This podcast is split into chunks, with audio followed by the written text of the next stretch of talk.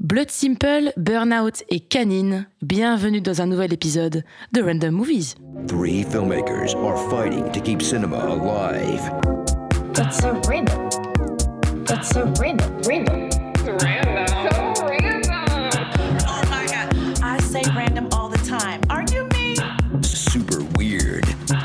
Le concept est très simple, chacun propose un film qu'il a peut-être déjà vu ou pas, qu'il a aimé ou détesté.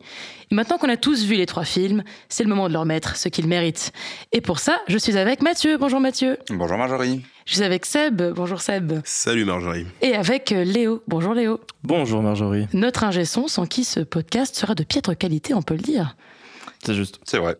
Alors avant de, commencer cette émission, je pose toujours une question capitale. Est-ce que vous avez une recommandation de film récemment, un film qui vous a marqué?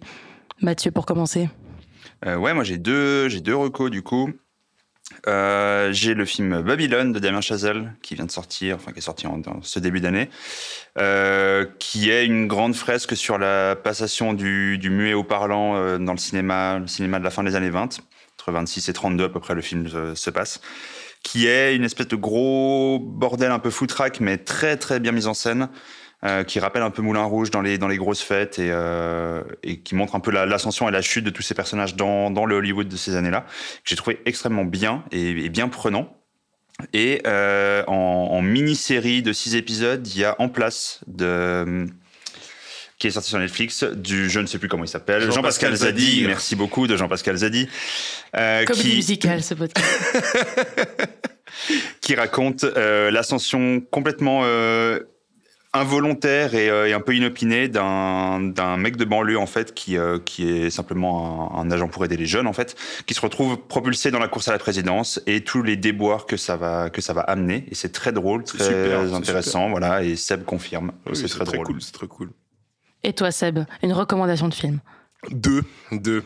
Euh, D'abord Tard de Todd Field que j'ai vu la semaine passée avec Kate Blanchett, qui est un super film qui de base est un sujet qui m'intéresse pas trop, donc ça traite d'une euh, euh, chef d'orchestre de l'opéra de Berlin, sauf erreur, qui est accusée de d'agression sexuelle. Donc c'était pas un film qui me plaisait trop de- d'emblée.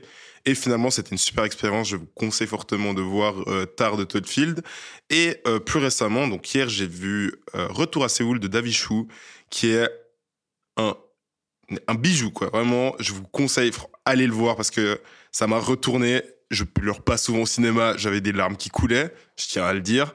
Alors que je suis. Je pleure Un pas, quoi. Je pleure un mal alpha Non, j'irai le pas jusque-là, Mathieu. J'irai pas, je dirais pas les termes comme ça. Non, mais c'était super.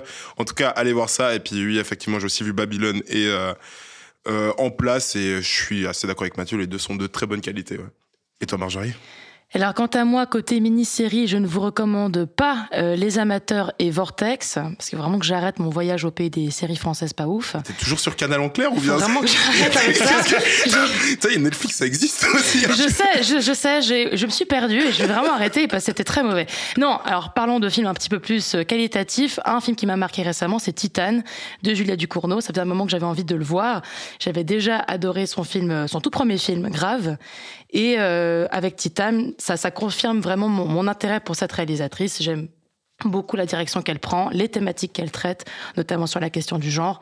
Donc euh, voilà, une grande claque euh, dans la gueule, comme on les aime au cinéma. Et à présent, nous allons commencer avec le tout premier film de cette émission. Nous allons parler de Blood Simple. What I know about is Texas. Down here, you're on your own.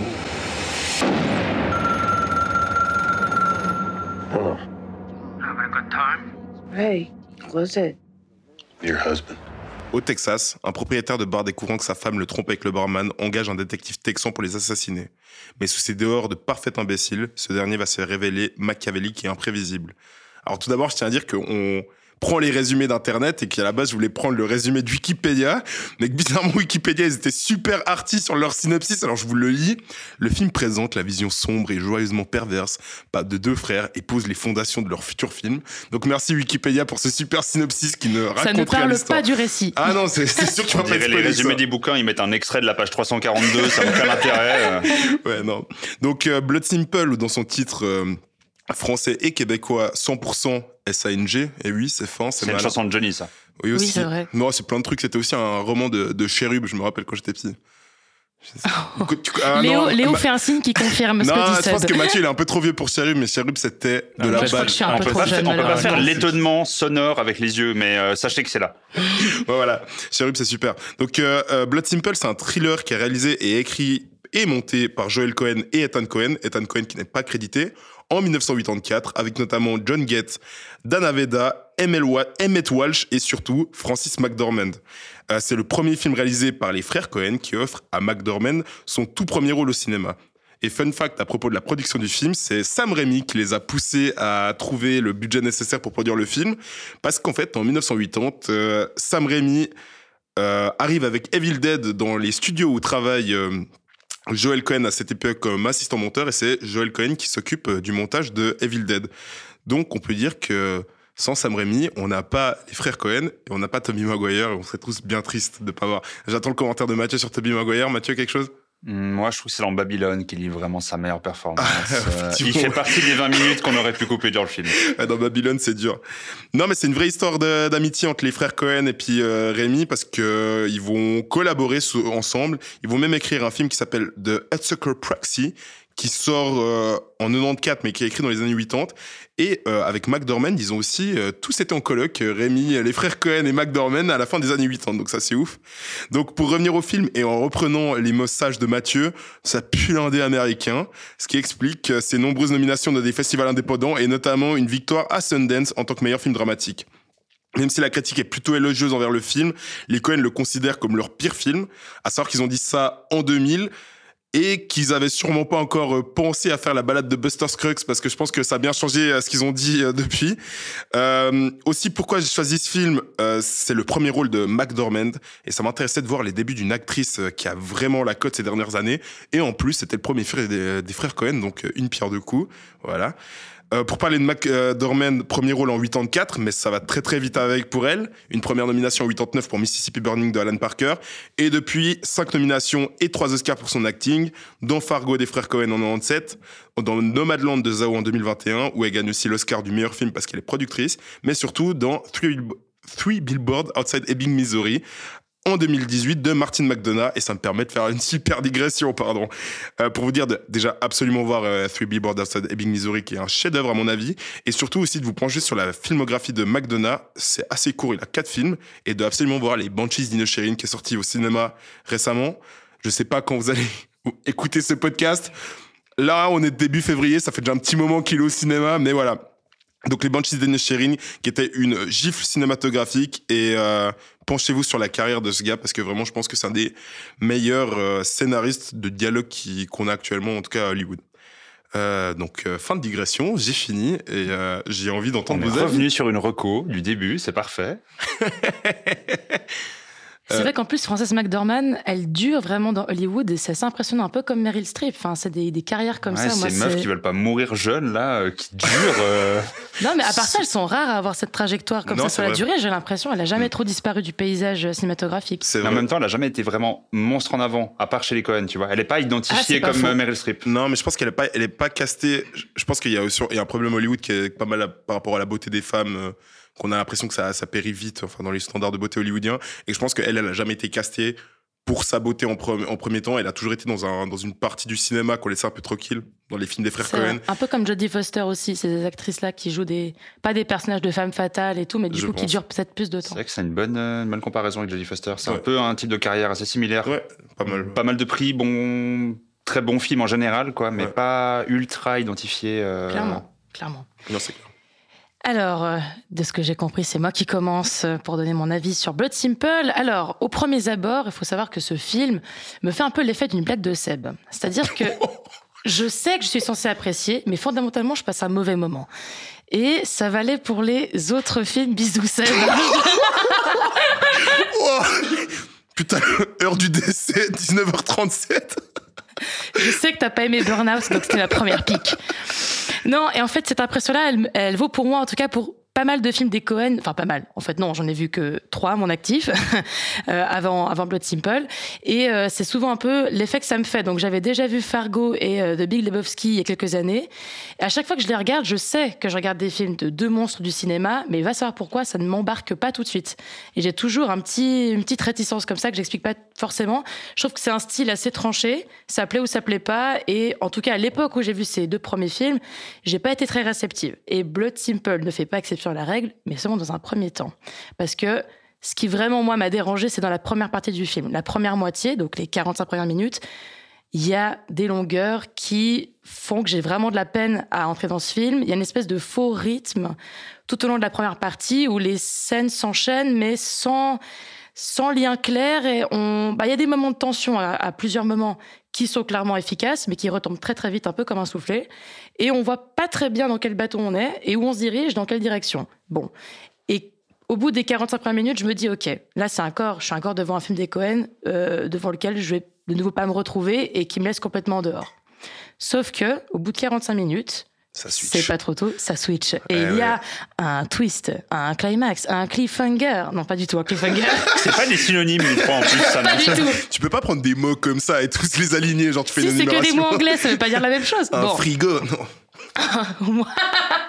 Ouais, qu'est-ce que C'est je vous ça, disais sur les blagues de Seb Qu'est-ce film. que je vous disais? Bon. Euh, non, mais à, à la moitié du film, il y a l'action qui embraye sur quelque chose de vraiment super intéressant et tout commence un petit peu à s'enchaîner. Il y a un renversement de situation dont on va pas spoiler maintenant, mais on le fera dans une partie spoil plus tard, qui fait pivoter l'intrigue. Et à ce moment-là, je trouve que les personnages deviennent beaucoup plus attachants euh, parce qu'on suit aussi euh, leur évolution et leur, angoisse grandit de plus en plus. Donc c'est aussi intéressant à ce moment-là de commencer un petit peu plus à- à se pencher sur eux. Et c'est au bout de 45 minutes que j'ai réussi à raccrocher un peu les wagons. Bon, de façon plus générale, je trouve le film très réussi, même si je dis que je suis un peu moins réceptif. Ça reste un très bon film, très intelligent. J'aime beaucoup sa manière de retravailler les codes du film noir des années 40 sans pour autant tomber dans la parodie et dans la copie de, ce qui se faisait ou au contraire de se moquer complètement. Ils sont dans l'équilibre parfait. On retrouve un trio emblématique de ces types de films, donc une femme, deux hommes, un détective. Mais on l'a dit un petit peu avant, Francis McDormand ne joue pas euh, une figure de femme fatale. Euh, et John Getz, donc le personnage de Ray, n'est pas le héros traditionnel qui va sauver son amante de l'autre figure masculine. Il y a vraiment un, jeu sur les codes comme ça du film noir qui est vraiment super intéressant. J'aime aussi beaucoup le début du film. Euh, donc c'est évidemment pas un spoil, mais vraiment le générique du début se déroule en même temps qu'on suit la fuite de, Abby qui fuit son, mari avec Ray. Et c'est assez intéressant de commencer avec cette scène-là. Du coup, on entend parler du mari à travers les propos de personnages avant de nous-mêmes le découvrir à l'écran. Ce qui augmente aussi le sentiment de menace et le danger qu'il représente. La mise en scène des Cohen est évidemment très riche. Chaque plan euh, a fourmi d'idées, chaque cadre raconte quelque chose. Il y a des mouvements de caméra super amples qui accompagnent les personnages. Enfin, il y a vraiment plein de choses qui se passent visuellement à, à- plein de niveaux. Et ça, c'est vraiment, on le retrouve dès le premier film. Ce que je trouve très fort, c'est qu'ils ont réussi à faire ça dès leur premier long métrage. Et ça va être une patte artistique qu'ils vont garder et développer par la suite. Euh, c'est aussi le, début d'une collaboration longue avec Carter Burwell qui signe la musique. C'est un des trucs qui m'a le plus marqué dans le film, c'est vraiment cette musique lancinante pendant tout le long métrage. Donc voilà, beaucoup de, beaucoup de traits caractérisants de leur cinéma. Euh, ils jouent aussi beaucoup sur le décalage, donc euh, décalage des codes, j'en ai déjà parlé, décalage de la musique euh, qui est jamais qui correspond pas toujours aux scènes qu'on voit. On a des musiques des fois un petit peu, un peu joviales, un peu entraînantes sur des scènes d'angoisse ou de violence. Donc ça crée toujours aussi un décalage intéressant. On retrouve l'espace du diner américain propre au Cohen aussi, avec un jukebox ou avec plein de musique, ce qui fait toujours des films avec un petit effet playlist. Mais ça me, ça ne me dérange pas plus que ça. On sent qu'ils ont une vraie, un vrai amour pour la musique. C'est intéressant toujours de voir leurs films aussi sous cet angle-là. Donc voilà, mais il faut quand même que je précise que tout ça, je le pense après m'être renseigné sur le film, après l'avoir revisionné, après avoir vu des, des reportages sur les réalisateurs, mais j'ai toujours besoin d'un petit temps avant d'apprécier un Cohen, et je pense revoir Fargo et le Big Lebowski pour avoir un nouvel avis, peut-être euh, avec une, une- un peu plus de maturité. Et j'ai d'ailleurs regardé Barton Fink, que j'ai adoré absolument euh, instantanément.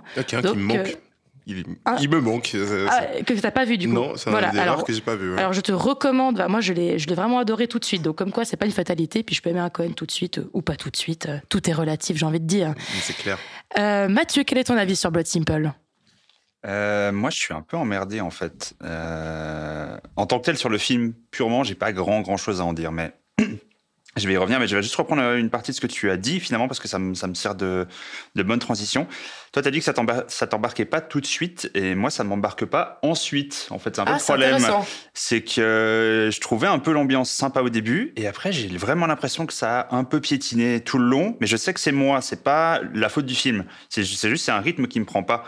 Dans l'idée, euh, ce que toi tu estimais à, juste titre, qu'il y a une maturité immédiate du film où on sent directement leurs pattes juste, il n'y a, pas- a pas les échecs des premiers films.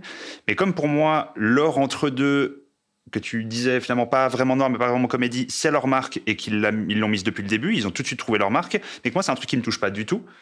Bah, j'ai juste j'ai beaucoup de films que j'apprécie pas d'eux. Donc j'en ai vu deux de plus pour l'émission en plus de ceux que j'avais déjà vus. Donc j'ai rattrapé euh, Fargo et Miller's Crossing pour l'émission. Et les deux, pareil, ça partait bien et très vite, je m'en suis désintéressé. Euh, je voulais voir O Border et Barton Fink justement. O Border pour le côté comédie vraiment parce que je trouve que Clooney est bien meilleur en comédie qu'en autre chose. Et Barton Fink parce que parce que l'histoire m'intéressait et, et pour Tortoro. Euh, mais les autres, Big Lebowski et tout ça, j'aime bien leur comédie, je les trouve sympathiques. Euh, ça fait un peu film de potes, c'est toujours la même équipe. Mais les thrillers, moi on m'avait vendu Fargo comme une comédie noire, donc ça c'est la faute Ouais, de Je pense que c'est on te l'a mal vendu. complètement. C'est la faute de personne à part la personne qui me l'a mal vendu. Qui est cette personne Bah, ce qui fait que On tout veut le- une adresse, on veut une adresse. tout le long, j'étais devant en me disant, mais ça va devenir drôle. Et après, il y avait le générique. Euh, mais du après, coup, avait la j'ai- gueule j'ai de une Steve bonne Buscemi et t'as un peu rigolé. non, générique de fin. Ça n'est jamais devenu drôle. J'ai une bonne comédie pour toi, ça s'appelle L'Exorciste de Friedkin, ça c'est sympa. ouais. Euh, ouais. Ce qui est génial, c'est que j'étais pas au courant de la blague de Marjorie quand elle a entamé sa chronique, et plus ça avance, plus je suis d'accord. Je vais me prendre des bides jusqu'à la fin de l'émission. Juste pour valider ce que j'ai dit. Bah ouais, tu, tu feras un effort aussi. Donc non, pour revenir au, pour revenir au film, euh, ils ont déjà ce point-là dans le film qui moi me déplaise, c'est cet entre-deux. On sent que c'est pas assez noir, pas assez, pas dur un peu pour être euh, un vrai thriller méchant, et c'est pas assez drôle, alors que ça se veut un peu léger pour être une comédie noire. Donc en fait, ils, ils sont toujours un peu sur l'entre-deux. Je prends cette scène où euh, il y a un personnage qui, après une scène violente, fuit. Et donc tu dis, bon là, on est un peu dans le côté dur. Et il se casse en bagnole et un personnage dit, ah bah il va avoir l'air con quand il va se rendre compte que c'est un cul-de-sac. Et il revient en voiture. Et ça, c'est typiquement l'humour absurde. Mais il fallait le tenir tout le long ou pas la mettre. Du coup, pour moi, ils sont un peu entre les deux. Tu sais jamais vraiment où se foutre. Après, les plans sont intéressants. Il y a, il y a des travelling qui annoncent déjà, euh, le travelling sur le, le- le bar au début annonce déjà ce que va être Big Lebowski quand il est en, en- quand il est en grosse défonce. Il y a des plans qui font très Sam Raimi ou très Carpenter dans la fin des années 70. euh, ces caméras à l'épaule qui avancent très très vite, presque, ouais, presque un peu horrifique. Euh, je trouve qu'il y a tout un, toute une longue scène donc on va pas qu'on va pas dévoiler maintenant, mais qui fait très film d'horreur et que je trouve être la meilleure scène du film, très clairement. C'est juste que c'est un climax qui m'intéressait pas parce que j'ai pas réussi à m'intéresser au personnage, donc je m'en foutais un peu de, de qui, qui était impliqué dans cette scène, mais voilà. Par contre, ce que je note comme, euh, euh, point très positif, à part la BO comme tu en as parlé, c'est le souci du détail, vraiment. Il y a des plans où les personnages ont une, mouche qui est sur le front, par exemple, et ça, tous les réalisateurs auraient eu peur à Hollywood, l'auraient enlevé, auraient essayé de soigner le plan. Mais eux, ils s'en foutent, ils disent non, c'est une mouche, c'est qu'il y a une mouche, il fait chaud, c'est le sud, voilà quoi. Et j'aime beaucoup ce côté un peu, euh, un peu organique déjà qu'ils ont voulu mettre dès le début, ça que Film j'apprécie. de l'Amérique profonde, un peu bouseux quand même. Ouais, Voilà, ouais, voilà, qui, une qui critique. rentre bien, de, qui, enfin, Mais non. ça marche super bien, c'est Ouais, pas une critique. c'est vraiment une Amérique nulle, quoi. Genre, personne n'a Ah, envie d'y être. Amérique nulle pour Seb, moi je dis que ça marche bien. Non, non, mais ça marche bien. Mais genre, t'as C'est pas envie d'être dans ce bar. Ah, c'est l'anti-rêve c'est américain. C'est ouais, Ouais. non, c'est clair. C'est ça. Il est 15h, les mecs sont à la bière tiède et il y a Nana qui danse, quoi. C'est, t'as c'est pas envie d'être là, quoi, clairement. Donc voilà, pour moi, c'est, je pense vraiment que c'est pas la faute du film. J'ai vraiment du mal avec les Cohen, mais. Du coup, je suis pareil que toi, mais j'arriverai pas à dire exactement pourquoi. Mais je pense que c'est. je- alors, je, si je peux me permettre. évidemment, bien sûr. Parce que, euh, bon, moi, je suis un grand amateur des Cohen. J'en ai vu pas mal. J'en ai, je les ai pas tous vus. J'en ai rattrapé quelques-uns pour, euh, pour euh, l'épisode. Et c'est vrai que moi, les Cohen, ils ont toujours quelque, quelque chose qui m'a, qui m'a attiré. C'était justement ce côté peut-être qui vous dérange un petit peu. Ce côté un petit peu décalé entre, entre justement comédie noire et puis thriller. Ils ont des, et ce qui m'intéresse avec eux, c'est qu'ils balancent euh, depuis Blood Simple quasiment plein de comédies, plein de comédies décalées, mais des comédies justement pas assez drôles pour vraiment une comédie. Et il a deux monuments de thriller, euh, à savoir Fargo et puis euh, No Country for Old Men, qui sont pour moi bah, des films magnifiques que j'adore, que, je pourrais regarder à l'infini. Et ils ont une patte artistique qui m'intéresse, et même dès qu'ils font un western comme euh, True Grit avec Jeff Bridges, je trouve qu'ils sont ils, ils m'intéresseront toujours. En fait, ils ont toujours ju- justement ce côté décalé. Moi, je le vois. C'est la marque des Cohen, ça marche. Et puis on a eu un débat l'autre jour avec Mathieu, hein, enfin hier, du coup, autour d'une bière, déjà un petit peu arrosée, je pense, où euh, on parlait de Suburban Cohen et que moi je disais que c'était un film des frères Cohen et que lui il voulait pas admettre parce que c'était euh, George Clooney derrière la caméra. Mais pour moi, Suburban Cohen c'est un film des frères Cohen parce que ils sont, ils ont tellement une patte artistique imprégnée dans les films qu'ils font que ce film, on peut pas le voir autrement que un film qui est totalement dans la continuité des frères Cohen. Donc moi, c'est vrai que les frères Cohen, c'est quelque chose, c'est des cinéastes qui m'intéressent énormément. Euh, pour revenir au film, donc vous avez dit plein de trucs euh, assez intéressants. Moi, je vais dire que j'ai beaucoup aimé le film. Euh, j'ai pas grand chose à dire sur le film finalement de plus que vous avez dit. La mise en scène est très propre. Je trouve pas que les acteurs crèvent l'écran, euh, à part peut-être le détective privé, mais je trouve pas que McDormand ou Jo- John Gates soit vraiment soit là. Ah ok, c'est des cracks. On le voit pas tout de suite. Euh, je trouve que la photo, elle est superbe. Encore une fois, millimétrée, c'est vraiment. euh, bah, c'est un peu des perfectionnistes. On le sent dans leur cinéma. Moi, pour moi, ce qui marche vraiment dans le film, c'est la narratologie. Euh, c'est un enchaînement de quiproquos et moi j'ai souvent de la peine dans le cinéma avec les quiproquos parce que soit on les voit venir à des kilomètres, soit on comprend rien. Là, je trouve que c'est assez subtil pour que on doit rester concentré sur le film, mais pas assez euh, évasif pour qu'on on se pose toujours des questions. Donc moi, à ce niveau-là, j'ai trouvé que c'était super. Il y a quelques scènes qui m'ont marqué, notamment la scène où, en fait, je trouvais le mari un tout petit peu terrifiant au début. J'avais vraiment l'impression qu'il intimidait le détective privé. Et après, tu te rends compte que c'est un peu une merde, et puis il se fait latter les couilles par McDormand jusqu'en vomir. Et je trouve cette scène ultra drôle. Je pense que j'ai jamais vu dans un film un gars qui se faisait latter les couilles jusqu'en vomir. Et je remercie les frères Cohen pour ça, c'était vraiment super. Euh, C'est ce qu'on retiendra du film, du coup. non, mais je trouve que le film, il est, il est assez subtil pour, euh, pour, te, pour te tenir en alerte. Et en même temps, euh, bah ouais, il te prend pas, il te. Il, Il ne prend pas. Il te prend pas par la, il te prend pas par la main. Bref. Tu dis Euh, aussi, il y a un truc, euh, ça c'est juste vraiment une anecdote. En fait, je trouvais que c'était bizarre qu'ils laissaient leurs mains partout sur les scènes, de, euh, les scènes de crime. Ils prennent un pistolet, ils le balancent sous le bureau et tout ça. Et ça m'a fait me poser la question, mais quand est-ce que c'était inventé euh, l'identification par ADN Et En fait, le, sort, le film il sort en 84, c'était inventé en 85 et démocratisé en 87. Du coup, vu que le film était tourné en 82, ça, ça rentrait pas dans les trucs. Mais moi, ça, me- je trouvais bizarre qu'ils prenaient à chaque fois un flingue et que le balançaient sous la mais, chaise. mais par contre, il y a une scène où on voit alors un personnage qui se, qui avec un briquet se brûle les, les bouts des doigts, non, pour pas imprimer ses empreintes digitales. Moi, j'ai capté ça à un moment donné. Alors ça, c'est- alors ça n'existait pas, donc je, je, me- je me l'embarquement rappelle film, pas de, pense. C'est pas je le me bon rappelle film. pas de la, la scène du coup. Bon, ça, ça fait rien, on peut dire Il y a un personnage spoil. qui, est, qui essuie euh, un revolver, effectivement. Il a, il a un briquet comme ça, on dirait qu'il se, alors qu'il a le pistolet dans les mains. Puis il se, bon, c'est un détail, ça fait rien. Je bah, m'étais dit ah ingénieux, mais du coup si tu dis que t'as pas vu ça, peut-être que. ça Du coup, non. pas. En Mec fait. bizarre, en fait. Voilà. Un kink. Bon, je vais pas spoiler, mais la, la, la scène de fin, elle est absolument magistrale. Et euh, bah, au final, c'est pas mon meilleur Cohen, c'est pas le meilleur film que j'ai vu de la semaine, mais c'était ah, une très bonne expérience de ciné. Je trouve qu'il passe très bien, il est très efficace, il fait, il fait tout ce qu'il doit faire. Et c'est un film que euh, je me verrais bien revoir une fois dans ma vie. Quoi. Je trouve que franchement, ça représente. Bah, ça, a toujours, ça a été un peu le porte-drapeau de l'indé américain, comme l'ont été les Cohen. euh, parce que les Cohen, au final, c'est les, les réalisateurs mainstream, mais qu'on laisse dans un carré dans le cinéma américain, parce que depuis Blood Simple, ils ont toujours eu le final cut sur tous leurs films. Donc c'est vraiment euh, des, des producteurs qu'on laisse un peu dans leur coin, qu'on laisse faire des, producteurs, scénaristes, réalisateurs, qu'on laisse dans leur coin, qu'on laisse faire ce qu'ils vont faire, parce que bah, ça va marcher. Et tu vois, avec True Grit, ils je sais plus combien de... Combien, True Grit, je crois que c'est le- leur plus gros succès au box-office, mais, en tout cas, ils, pètent, quoi. Ils pètent le 100 millions, le, le 100 millions au box-office. Donc, euh, euh, moi, je trouve qu'ils ont une patte et ils ont genre euh, un, statut à part Hollywood qui m'intéresse pas mal. Merci beaucoup pour ton avis, Seb. Du coup, est-ce que tu as besoin d'une partie spoiler? Bah écoute, si on veut parler de, de la fin, ouais. de la fameuse scène De la fameuse Je scène. crois, je crois qu'on est obligé de passer par là. Bah oui. Alors, c'est parti pour les spoilers de Blood Simple. Hello tout le monde, c'est Léo. Si vous préférez éviter les spoilers, vous pouvez directement sauter à 30 minutes et 52 secondes et ne vous inquiétez pas, je reste fidèle au poste. Il n'y a aucune chance que je me fasse remplacer par une IA. Jamais. Donc, euh, je sais pas où on, par où on va passer, mais donc euh, tout le monde meurt basiquement, sauf McDormand.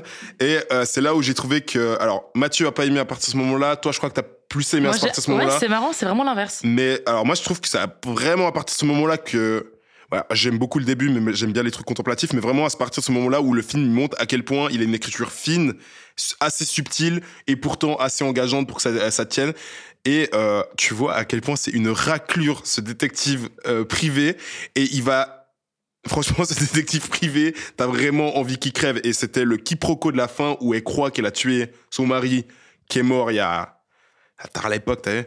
Mais euh, c'est vraiment ce quiproquo final où elle bute le détective et le gars il est en train de se marrer. Et, Non, franchement, la scène de fin avec tous les trous dans les murs et tout, je trouvais qu'il y avait une lumière nickel.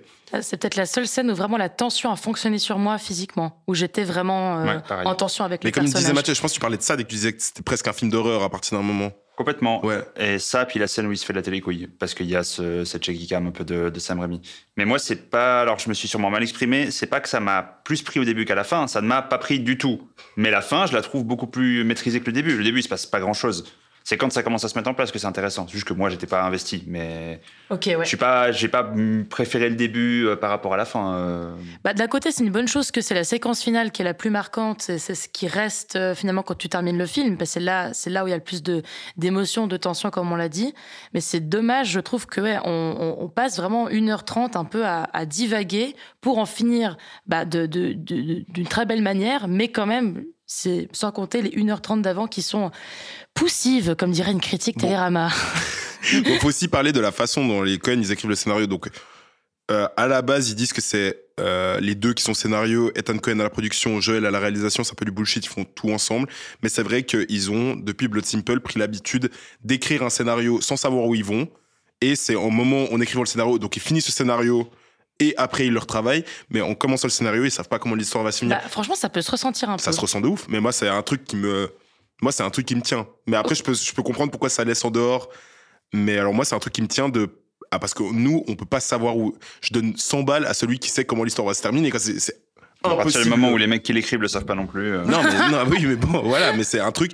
Je trouve que ça casse absolument tous les tropes que tu peux avoir, les, euh, les facilités de scénario et tout ça, parce que ça n'a aucun sens. Et moi, je trouve que toutes les réactions des, personnages sont, euh, dans- sont légitimes. Je vois jamais un personnage faire. Et puis, t'es là, mais pourquoi il fait ça? Il est con. Enfin, je trouve qu'ils maîtrisent ultra bien leur, euh, ultra bien leur manière d'écrire, en tout cas.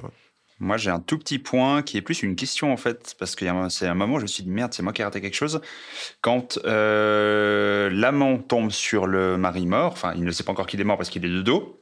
il- en avançant, il y a un immense coup de feu qui moi m'a pété les oreilles au milieu, mais personne ne tire, on est bien d'accord. Et il sait pas. Il avance dans le couloir, il y a un coup de feu, il bloque, et il y a un gros plan sur sa gueule, et après Ah, il avance. parce qu'il a, il a, il a, il a, il a tiré un coup de pied dans le, le flingue qui était par terre. Oui, c'est ça. Ah, c'est ça. Oui, mais on comprend pas. Oui, mais c'est vrai, pas je me suis du fait tout bien mis en scène, ça. On est Non, bien ça, fait comprend juste rien. peur. Mais en vrai, tu sais où le flingue est. Enfin, tu le. Moi, je trouve que tu le comprends après avoir vu le truc. Mais c'est souvent Ouais. ça dans le, dans le film. Tu comprends un peu à retardement. Ouais, ok, Ouais. peut-être que celle-là, elle est un peu tricky, Par mais. euh, contre, sur le même sujet, ce qui est très bien, c'est quand le mari a, euh, quand le- l'amant a enterré le mari et rentre chez lui, le journal qui est balancé sur la vitre, le fait qu'ils aient repris le même son du coup de feu, ça c'est super parce que du coup il a vraiment peur et t'as peur aussi. Et là par contre le montage sonore est intéressant une fois que t'as eu le premier coup de feu, mais je l'ai pas compris en fait vraiment. Donc euh, Bah, ouais. Ça me fait penser à une autre scène qui on a de la peine à comprendre. C'est vous aviez compris que dans la voiture, le mec était en train de se réveiller, le mari? Non, mais parce que c'est pas logique non plus. Mais, Mais, non, mais euh, parce qu'en revisionnant, il y a effectivement il y a un plan sur l'oreille de Ray, il y a un, une petite, un petit bruitage, un plan sur le mari qui dort, enfin qui euh, du coup dort. Bon, tu penses qu'il est mort, mais il- en réalité il dort. oui, et t'es censé réaliser, t'es censé réaliser en même temps que le personnage. En fait, il est vivant. C'est très, très, c'est presque un peu trop subtil. Mais est-ce qu'au final, ça change le fait que, bah, en fait, le gars sort, tu vois Enfin, Bah, ça crée tout un moment, un moment de scène où tu vois quelqu'un de paniquer, toi-même en tant que spectateur, tu comprends pas ce qui se passe. Ouais. Vois, à force de vouloir être subtil et de pas tomber dans les pièges des premiers films, en fait, on comprend rien. C'est quand même un peu un souci. Ouais, je trouve que je trouve que tu vas un peu fort de café à dire qu'on n'y comprend rien pour deux scènes où genre ok faut réfléchir. Non mais je suis d'accord. Cette scène, pour le coup j'ai pas j'ai pas du tout capté que bah, il se réveillait et tout ça. Mais au final au moment où il sort il commence à ramper au final Oui, ça- ça c'est clair. pas. ça- Mais ça sans se- vouloir euh, rallier vraiment le point de vue de Marjorie, je me suis demandé si c'est moi qui n'étais pas assez concentré ou si le film n'était pas clair. Et je trouve pas le film super clair pour le peu de personnages et le peu d'enjeux qu'il développe. ah il te demande la concentration de ouf Oui, ça je ça, suis c'est d'accord. clair. ouais. Ça, pour, pour des personnages qui ne sont, je trouve, pas vraiment bien exploités. Je- Typiquement, l'amant, L'amant, j'en avais rien à foutre parce que lui, on a rien à foutre. Quand, la, quand euh, McDormand se fait attaquer par le mari juste avant qu'elle se défende toute seule, il arrive, les mains dans les poches, il en a rien à battre, il lâche sa punchline genre Ah, c'est un cul-de-sac et ça coupe. Ouais, c'est vrai, t'as raison. On en a rien à foutre puisqu'il en a rien à foutre. Non, mais je suis d'accord. C'est pour ça que je dis qu'il crève pas l'écran parce que moi, je- j'arrive pas à comprendre quelle émotion il essaie de. Ouais. Et d'ailleurs, je pense au- que ça, c'est surtout à mettre sur l'acteur. Enfin, Aucun ouais, n'a eu de carrière, aucun n'a eu de carrière de, à part McDormand d'ailleurs dans ce film. Ouais, il y avait Emmett Walsh aussi dans le film. ok. Mais, et c'est un premier Ouais. film. Hein, c'est genre, il y a eu 750 000 francs de budget au début. hein. Il y a pas des, c'est pas des stars qui ont dans le film, quoi. Non, mais aucun de ces acteurs-là n'a fait carrière derrière, c'est ça que je dis. Donc c'est peut-être aussi parce que c'est pas pas. mal, euh, McDormand et puis euh, trois, deux réals qui partent euh, faire carrière d'heure. À part McDormand, mais ce que je dis, c'est peut-être juste que c'était pas des gens très bons non plus. C'est ça. Non, mais Emmett Walsh, pour le coup, il a une carrière avant. Il est plus vieux. Ouais, ok, lui, ouais. Mais, Mais, euh, bah, du coup, il y a juste John Gates qui a pas fait carrière donc, bah, le mari et l'amant, quoi. Oh, bah, super. C'est comme deux personnages qui jouent pas très bien. sur quatre Ouais. quand même. Ouais, mais ça, eh, franchement, pour les films, ils regardent combien font carrière après. euh, non, Non, franchement, ça va. Pour un premier film indé, ça va, je trouve. Pour, alors pour un premier film euh, de, de, cette, enfin de, de, de réalisateur de cette envergure, c'est impressionnant. Il y a plein de prémices de leur filmographie euh, future. Après, voilà, comme on l'a dit, c'est un style assez prononcé, donc on accroche, on n'accroche pas. On va savoir pourquoi. Des fois, c'est des sensibilités, des fois, ça s'explique pas forcément avec des, des, vraiment des éléments tangibles. Léo, t'en as pensé quoi? Toi qui as vu le film, bien comment sûr. la bande d'annonce J'ai adoré la bande-annonce. C'est exactement ce que j'allais dire. Merci beaucoup, Seb. Une anecdote de IMDB peut-être que tu peux nous sortir? Eh bien, même pas. Par contre, j'ai regardé la bande-annonce du film remasterisé en 4K. Oh. Voilà, je vous souhaite euh, une bonne suite d'émission. Et on dit merci Léo. Et merci Léo. On ferme la présent- parenthèse. Et on ferme la parenthèse euh, spoiler. Avant de passer au deuxième film de cette émission, il me semble que Seb, tu as un petit jeu à nous proposer du nom euh, très bien trouvé euh, par ma personne, Devine la collab, qui est un peu nom. plus efficace que Devine la collaboration. Quel nom, quel nom et pour quel jeu? Pour quel jeu? Euh, Chose que j'ai dit ou j'ai pas dit, je me rappelle pas, c'est que Joel, Ma- euh, Joel Cohen et puis Francis McDormand, euh, ils sont mariés. Tu nous as même dit qu'ils étaient en coloc, donc oui, tu nous en as bien parlé. Voilà, donc euh, voilà, ils sont mariés, ils sont en coloc et tout, ils ont un petit gosse qu'ils ont adopté du Paraguay d'ailleurs en 1994. Tu sais beaucoup trop leur vie. Arrête sur la page de te renseigner sur la vie des gens. Pardon. Du coup, euh, c'est le début d'une collaboration euh, maritale, mais aussi cinématographique, car oui, McDormand va jouer dans plusieurs films des frères Cohen dans l'avenir, à savoir euh, bah, notamment Fargo, Burnout Reading ou bien encore Arizona Junior. On va donc jouer avec les débuts de collaboration entre réal et acteurs. Ça va être très simple. Je vous dis un film, une année, vous me dites le début de, la, le début de la collaboration entre quel réal et quel acteur c'est. Vu que vous avez bien étudié euh, vos cours d'histoire du cinéma, je vais commencer très simple en vous disant Who's That Knocking on My Door en 1967 Scorsese et. Ah putain, j'ai pas l'acteur. Non, mais justement, Ah, c'est oui pas, De Niro, justement. Merci. Oui, bah voilà. Je suis trop fort. Bah oui, bah oui, parce que t'as révisé. Mathieu, tu passeras dans mon bureau à la fin du cours. hein. Non, pas encore. Attends, pas chaque vendredi non T'as fait combien désolé, à l'oral déjà Rappelle-nous combien t'as fait à l'examen. La note maximale, c'est-à-dire Ah le seul là à cette table à l'avoir fait. Il se la pète. Alors, euh, donc, on peut continuer Vous avez compris le jeu? Oui. C'était clair, sans l'exemple hein, pour moi. Alors, direct un petit peu plus compliqué. Hard Eight en 1996. Ok, c'est fini pour moi. Je sors du. John C. Reilly et Paul Thomas Anderson. Exactement, Mathieu. Il y avait aussi Philippe Seymour Hoffman. Oui, mais il fait un caméo. Ouais, donc euh, John C. Reilly, il a quatre collaborations avec euh, PTA et puis Philippe Seymour Hoffman, 5. Ensuite, très compliqué le prochain. Le dernier combat en 1983. J'espère que je pourrai jouer à ce jeu une fois au moins, être Euh, crédible. C'est pas Denzel Washington et Non. je sais pas quel Je vais, vous je vais vous donner le, le dernier film qu'ils ont fait, le dernier film de leur collaboration, ça ira un tout petit peu plus vite. Léon le professionnel. Oh mon dieu, c'est euh... Jean Reno. Et Besson. Et oui, exactement. Eh, mais vous collaborez, c'est cool hein, ce que vous faites. On est, des bons, être un- on est des bons collabos. On est des bons collabos c'est censé être un concours, hein, vous n'êtes pas censé vous aider. Bon, Non, c'est un esprit d'équipe. ok, on continue. Batman Begins en 2005. Ok, Christopher Nolan et Kylian Murphy. Michael Caine. Pas du Putain, tout. alors les deux. Oh, je suis trop forte. Les deux. Alors, il- c'était Christopher Nolan et Christian Bale avec quatre films. Michael Caine, avec lesquels ils vont faire huit films. Cillian Murphy. Cillian Murphy, avec qui ils vont faire six films. Et Gary Oldman, avec qui ils font quatre films. Je pense qu'il a vraiment dû kiffer le tournage de Batman Begins. Il les a tous Est-ce que c'est quelqu'un qui n'aime juste pas faire des castings, peut-être? Ouais, il y a moyen aussi. hein. Je Ouais, hein. c'est un peu T'aurais même pu dire Tom Hardy si t'avais dit euh, Dark Knight Rises. Mais c'est pas ce que j'ai dit, du coup. Ok. J'essaie de participer un petit peu. non, je comprends, oui, non, je comprends. Euh, du coup, dernier film, euh, il faut sauver le soldat Ryan en 1998. Tom Hanks? Non. Non, il Oui. ne joue pas. Non. Oui, il joue. J'ai pas vu le film. Spielberg Bah oui. Spielberg. Ah Tu ouais, sais ouais. que euh, j'avais, j'ai, j'ai pris ce film parce que j'avais aucune idée que c'était Spielberg qui avait fait Il faut sauver le soldat Ryan et je me rends compte à quel point je manque de culture sur Spielberg. Il a fait plein de films et je, je les remets pas à lui. C'est aussi Déjà, un si des tu dis Spielberg, c'est que tu connais pas très bien Spielberg. Ouais, Spielberg, le jeu de la montagne, c'est allemand, je crois. C'est un des premiers films de Vin Diesel aussi.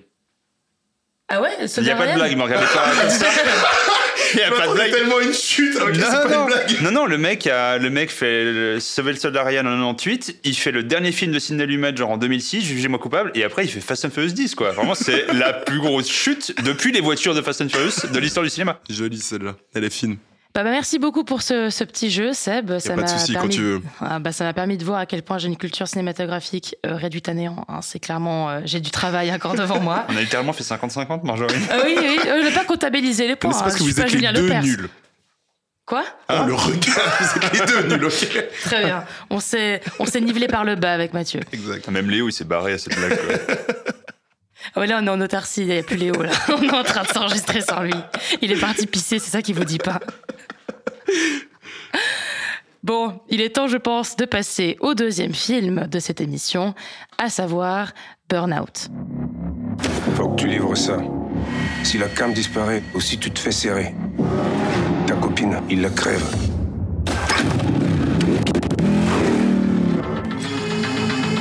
T'as deux heures, vas-y, bouge Je sais ce que je fais, ok? C'est pas ma vie, ça, moi. C'est quoi ta vie Tête brûlée, accro aux sensations fortes, Tony ne vit que pour une seule chose, devenir pilote professionnel de moto superbike. Mais un jour, il découvre que la mère de son fils est menacée par la pègre. Seule issue pour la sortir de cet engrenage, mettre ses talents au service des truands. Tony se plonge alors dans une spirale infernale qui le mène au bord de la rupture. Burnout, donc, est un film d'action et thriller français réalisé en 2017 par Yann Gozlan, euh, qui est aussi le scénariste de ce film en duo avec Guillaume Lemans. Et les deux vont très souvent collaborer pour euh, plusieurs longs métrages de Yann Gozlan. Euh, c'est un réalisateur qui est assez peu prolifique. hein. Sur 11 ans, il a réalisé seulement 4 longs métrages. Captif en 2010, Un homme idéal en 2015 avec Pierre Ninet, Burnout en 2017, Boîte noire en 2021 avec Pierre Ninet aussi, et Vision en 2023, qui a annoncé pour 2023. Euh, petite anecdote concernant Vision, j'ai voulu voir s'il y avait déjà une bonne annonce sur YouTube. Donc, je suis tombée sur Vision, produit par TF1 avec Louane. J'ai cru que c'était ça. Je me suis dit, il est tombé très très bas. Qu'est-ce qu'il nous fait Il est tombé sur le dernier Marvel, moi maintenant, il y a pire. Il y a le Luan Cinematic Universe. Heureusement, ça n'est pas ça. Ce sera un, projet avec Mathieu Kassovitz et Diane Kruger, ce qui est quand même un petit peu plus réjouissant. Bisous, Ouais, Louane. bien Louane. Bisous, Ouais, Louane. mais j'espère que c'est le niveau de Burnout. Alors bon, malgré sa courte filmographie, euh, il y a quand même une certaine cohérence générale. Il y a plusieurs choses que Yann Gozlan aime intégrer dans ses films. C'est souvent des personnages qui sont assez intègres et moraux et qui se retrouvent impliqués malgré eux dans des spirales infernales. Alors, il y en avait une dans mon résumé, des spirales infernales. Il y en a tout le temps dans, la- dans les films de Gozlan. Euh, c'est des films aussi très Gozlan, pardon. J'ai dit Gozlan tout le long, mais c'est Gozlan, je crois. Je sais pas, j'ai pas trouvé une bonne euh, prononciation. Et en même temps, il est pas là pour nous le dire. Exactement. si, il est juste à côté. Il y a quelque chose à nous dire Il est avec nous en direct. Alors, J'étais bourré quand j'ai fait le film, excusez-moi. On va dire Yann Gozlan pour la suite de cette émission. Et il aime aussi beaucoup travailler le, le- le côté sensoriel de ses films en exploitant les différents sens, surtout celui de Louis. C'est quelque chose qu'on trouve un peu comme une espèce de constante. Il va travailler ça dans, dans Boîte Noire, mais aussi dans son court-métrage, un des premiers qu'il a réalisé, qui s'appelle Echo. Et, euh, et aussi un petit peu dans Burnout, on aura des séquences qui vont beaucoup euh, jouer sur, euh, sur le Notre travail ouïe, du son. Notre ouïe. Notre, Qui va Ah. nous baiser les oreilles, ouais. J'ai hâte que tu exposes tes arguments. Pardon. Et également, euh, il va beaucoup travailler aussi la subjectivité du personnage principal, travailler la caméra subjective, les gros plans sur, sur les visages et sur les yeux pour qu'on soit vraiment immergé dans la perception d'un personnage, aussi le plan séquence, qui seront tous des éléments qu'on trouve dans Burnout. Le film donc est adapté de- du polar Balancé dans les cordes, écrit par Jérémy Guez, et sorti en 2012, qui est un auteur et aussi scénariste qui écrira Boîte Noire avec Gozlan. Donc euh, c'est intéressant de voir qu'il va collaborer avec lui d'abord en tant qu'auteur, puis en tant que scénariste pour ses films. Et dans le livre, on y trouve aussi un personnage qui s'appelle aussi Tony, euh, qui va aussi s'imbriquer dans un engrenage sans retour possible. Sauf que l'intrigue du livre se passe dans le milieu de la boxe et que pour le film, elle est transposée dans le milieu de la moto, ce qui est un univers beaucoup plus original selon le réalisateur et assez peu dépeint au cinéma selon lui. Je ne suis pas une amatrice de films de moto, vous confirmez cette information? Ah, j'ai jamais vu Tom Cruise sur une moto. C'est jamais arrivé. Je suis Mais d'accord. Fast and Furious et tout, ça n'existe pas. Bon, C'est un genre, le film de moto Non, mais je l'apprenais euh, en travaillant sur ce film. Non, je, je, je sais pas. J'imagine effectivement que c'est pas quelque chose de très courant, peut-être moins que l'univers de la voiture, mais en tout cas, La moto là, Dans je le sais, film d'action je sais Non, mais pas. il a fumé le Yann avant de dire ça. Non, mais il y a des motos dans tous les films d'action, quoi. Genre. Mais un film qui tourne que autour de ça, Ouais, du C'est monde ça, c'est pas un genre, le film de Non, moto. clairement, c'est pas un genre, et heureusement, putain. En tout cas, c'est à grand potentiel cinématographique parce que ben, c'est associé au, au- enfin, au sentiment d'urgence. Ça peut fournir des grandes séquences impactantes, euh, pleines d'adrénaline, dignes des films d'action. Et euh, pour faire ça, il a notamment il a employé des petites caméras, euh, les caméras RED, donc qui sont assez euh, légères et portatives, qu'il a fixées sur les châssis des motos pour filmer malgré la très très grande vitesse, puisque bah, il monte à des vitesses bah, au-dessus de 200 km à l'heure. C'est quand même assez impressionnant. Et mais euh, mais voilà. pas vraiment pour le tournage. bah apparemment si. Ah. Oh, Alors peut-être pas Ça 200. explique certains garages. Apparemment, alors peut-être pas 200 km à l'heure, mais ils sont allés très très vite au point que certains plans n'étaient même pas utilisables, tellement c'était rapide. Ouais, trop fast. T'as vu, go fast. Euh, et puis Goslan a aussi eu envie de, de, voilà, de dépeindre un peu la catégorie des motos superbike dont j'apprends l'existence, qui sont apparemment moins médiatisées que celles de la moto GP. Donc là, j'ai des mots, je ne sais pas ce que je dis. Hein. À MotoGP qui tous les jours au petit déjeuner sont à la télé. hein, euh. Non, alors, à part ça, vrai, parce que moi j'ai parlé de MotoGP dans mon petit résumé, là, les petites notes que j'ai sous les yeux, je savais pas ce que ça existait la Superbike, j'ai parlé de GP. Ouais, non, je non, suis pas un les- très grand Alors, amateur de moto te non plaît, plus. euh, voilà, un petit peu de respect du On vocabulaire, c'est super technique, ouais. Euh, puis la réception du film a été plutôt mitigée du côté de la presse et euh, plutôt appréciée du public. C'est atteint le million box-office. Donc, euh, bah, en tout cas, j'ai pas le souvenir d'en avoir entendu beaucoup parler. C'est pour ça que j'ai un peu découvert ce film sur le tard et j'ai hâte d'entendre vos avis. Mathieu, qu'as-tu pensé de Burnout? Alors moi, juste avant de donner mon avis sur, euh, sur le film, je tiens à rappeler que c'est par leur venue au cinéma que le public a permis l'émergence de Alibi.com 2. Donc je pense pas qu'il faut écouter toujours le public non plus. Euh, voilà. C'est applicable pour plein de trucs. hein. C'est vrai. C'est applicable pour plein de trucs. Euh, donc, euh, effectivement, film testostéroné s'il en est, Burnout, ou si la mule de Clint Eastwood se passait à Charleville-Mézières. Oh, fort. Oh, il est chaud. Et ça commence très très fort. Euh, donc tu l'as dit, c'est la tête balancée dans les cordes de Jérémy Guez, qui, euh, entre les romans qu'il a fait il y a quelques années, est devenu réalisateur aussi. Il a réalisé notamment Bluebird et euh, Sons of Philadelphia, parce qu'il est parti aux États-Unis. Et c'est deux films très oubliables. Et il va sortir Canoun, la, loi du sang, qui est un film en partie albanais, et euh, donc avec des acteurs que je connais pas du tout, donc je peux pas trop m'attendre. Mais je me réjouis pas du tout de le voir non plus. Donc voilà, et il est au scénario effectivement de Burnout et Boîte Noire. Et euh, bah, pour reprendre ce que tu disais, ils estimaient qu'il y avait un petit peu trop de, de films de boxe et pas assez de films de moto. Ils auraient peut-être dû faire un film de boxe. Ou pas de film. Ou pas de film, hein, finalement, mais bon. C'est pas Euh, tous des films, hein, moi genre. On va, on va commencer par des points que, que je trouve appréciables parce que, parce que j'aime bien le mec en général. François Civil, euh, qui a été choisi pour sa capacité à transmettre des émotions par le regard plutôt que par les mots, vu que le personnage est un taiseux. C'est donc une façon de dire que le rôle n'est pas écrit.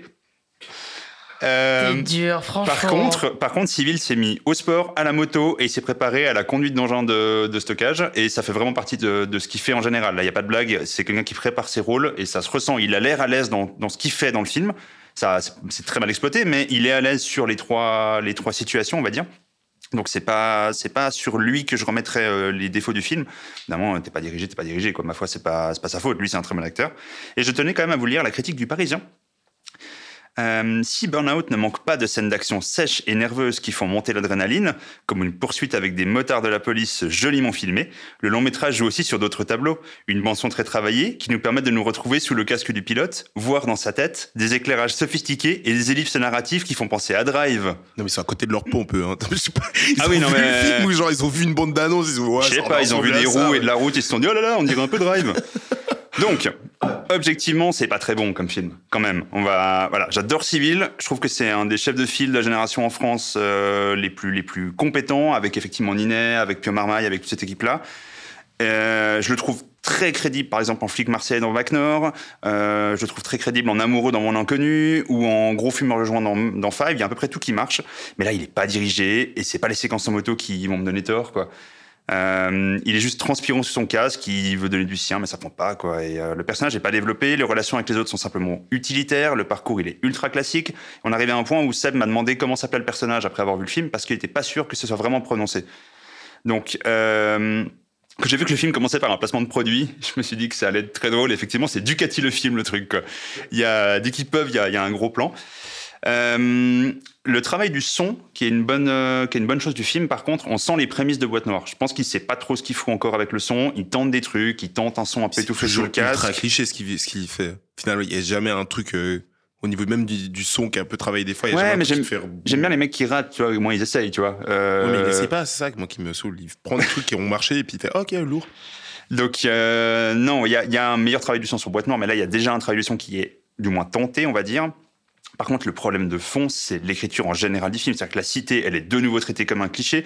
Le PMU qui sert de QG aux méchants s'appelle la soif. Ça, c'est interdit depuis Joséphine le Gardien, je pense. C'est si beau. Euh, le, le film pose également une vraie question de fond. Qui deal encore dans les salons de tatou? Parce que ça, c'est plus autorisé non plus. Hein. Je veux dire, le- C'est ratifié, les accords de Genève sont clairs. On ne deal pas dans les salons de tatou. C'est si peux, si cliché. je peux me permettre de te couper là-dessus, le salon de tatou, il fait peur juste parce que comme il est filmé, hein, parce que vraiment dans le salon de tatou, il y a un gars qui se fait tatouer, tu demandes rien, mais il est avec une lumière bleue, il est tatoué un peu, oh, il fait peur, et il y a cette gecko qui place une tête qui est en train de se piquer à l'héros à côté. Ouais, ouais, Mais non, non, c'est- au même titre que les, les mafias qui occupent les pizzerias au final. Ça, ça se fait peut-être toujours. Qu'est-ce que tu en sais? Tu es concerné, Mathieu? Mais Alors moi je suis un peu dans la pègre et je peux te dire. Et, euh, et non, bah, il y a un autre problème, mais qui là est pas uniquement que sur ce film, c'est un peu le problème de tous les films français, mais il y aurait le bon et le mauvais dealer. Hein. Il y a le, il bon dealer, ils vendent la cam, mais ça va, tranquille, ça c'est une école, puis ils sont un peu grands quand même. Puis t'as le mauvais dealer, ils vendent la cam devant les écoles, mais c'est pas pareil, quoi. Et, c'est, en fait, c'est ça le problème. Il y a, il une, il guerre de fond de, de deux, grou- deux groupes de dealers. Il y en a un qui est moral et pas l'autre. Et non, ils dealent. Toi, toi, t'as ressenti qu'ils ils étaient, enfin, que des dealers était moral? T'as eu l'impression. Que c'est un des dealers qui Clairement. est valorisé par le récit et Il y a clairement des dealers, c'est c'est le, c'est le pote de civil et, euh, et go, quoi. Il se check et tout va bien. Celui qui est joué par Olivier Non, non, bah non, justement, l'autre. Non, l'autre, du coup, je sais plus, le nom de l'acteur, mais. Clairement, son pote Euh, Moussa. euh, Moussa. Ouais. Lui, clairement, il est, il est bien valorisé. Lui, il est juste dealer, mais ça va. Ah oui, je vois de quel personnage tu parles. Eh, Ok. c'est la cité, c'est dur, hein, frère. Ouais. Faut bien qu'on s'en sorte. Alors l'autre, par contre, c'est un gros connard. Non, non, l'autre, il fait du deal, il fait des go fast avec euh, avec Amsterdam. Ça, non, ça, ça, ça, c'est pas bien, ça c'est méchant. Par contre, le dealer, non, mais il est en bas des, il en bas des quartiers, ça va. Il fait travailler les gosses, c'est bon. il- Est-ce qu'il nourrirait pas un peu le quartier au final? Ça, j'ai même Et pas ça, vu. c'est pas Eh, ouf. T'es en train de prendre une pente qui se dirige vers la droite, mais de manière si dangereuse. Attention, hein. Non, non, mais il n'y a, pas- y a pas de bon dealer, et ça, c'est un problème de fond du film, quoi. C'est qu'au milieu de cette histoire de moto, parce que c'est un prétexte, je veux dire, c'est- ils ont voulu faire un film de moto, mais c'est pas intéressant de faire un film de circuit. Ils ont voulu faire un film de deal, mais il y en a 35 000. Ils se sont dit, on va mixer deux idées moyennes et on va essayer de trouver un truc bien. Et, euh, et du coup, la morale de fond, elle, elle est pas ouf, quoi. Il y a pas, il- non, mais pas ça, tu peux pas lui incomber d'essayer de faire une morale si tout son film il galère à même écrire des lignes de dialogue. Je pense pas qu'il réfléchit foncièrement à c'est quoi la morale de mon film. Ouais, on verra si on, si on reparle de la fin du film après. Mais euh, voilà. Euh, j'ai j'ai pas trouvé ça bon. Et paradoxalement, j'ai pas trouvé ça assez mauvais pour me fendre la gueule devant. Donc c'est un peu un. Je suis embêté. On s'en avait quoi. Ouais, c'est pas un nanar, c'est ça qui est dommage. C'est vrai. Alors, je pensais pas que tu serais aussi, euh, aussi négatif, mais en même temps, tu soulèves des points que j'avais peut-être pas forcément relevés. J'expliquerai après mon avis, je vais te laisser parler Seb, mais pour dire que ben, vous avez peut-être compris un petit plus ou moins mon avis positif, et je pense que j'ai été embarqué par les points positifs, à tel point que cette distinction entre le bon et le mauvais dealer, je reconnais que je l'avais pas noté. Donc, euh, bah, merci pour ça. Enfin, j'avais pas ressenti ça en tout cas. Non, Euh, merci Yann. Merci Gozlan. Euh, Seb, à toi de me donner ton avis, je crois, super positif sur, euh, Bah oui, écoute. sur Burnout. Oui, bah burn-out ou euh, ce que j'ai eu après m'être tapé 1h50 de ce film, un burn-out, Oh parce là que là tout le monde a capté, super. Euh, Toujours gênant tes blagues. Hein.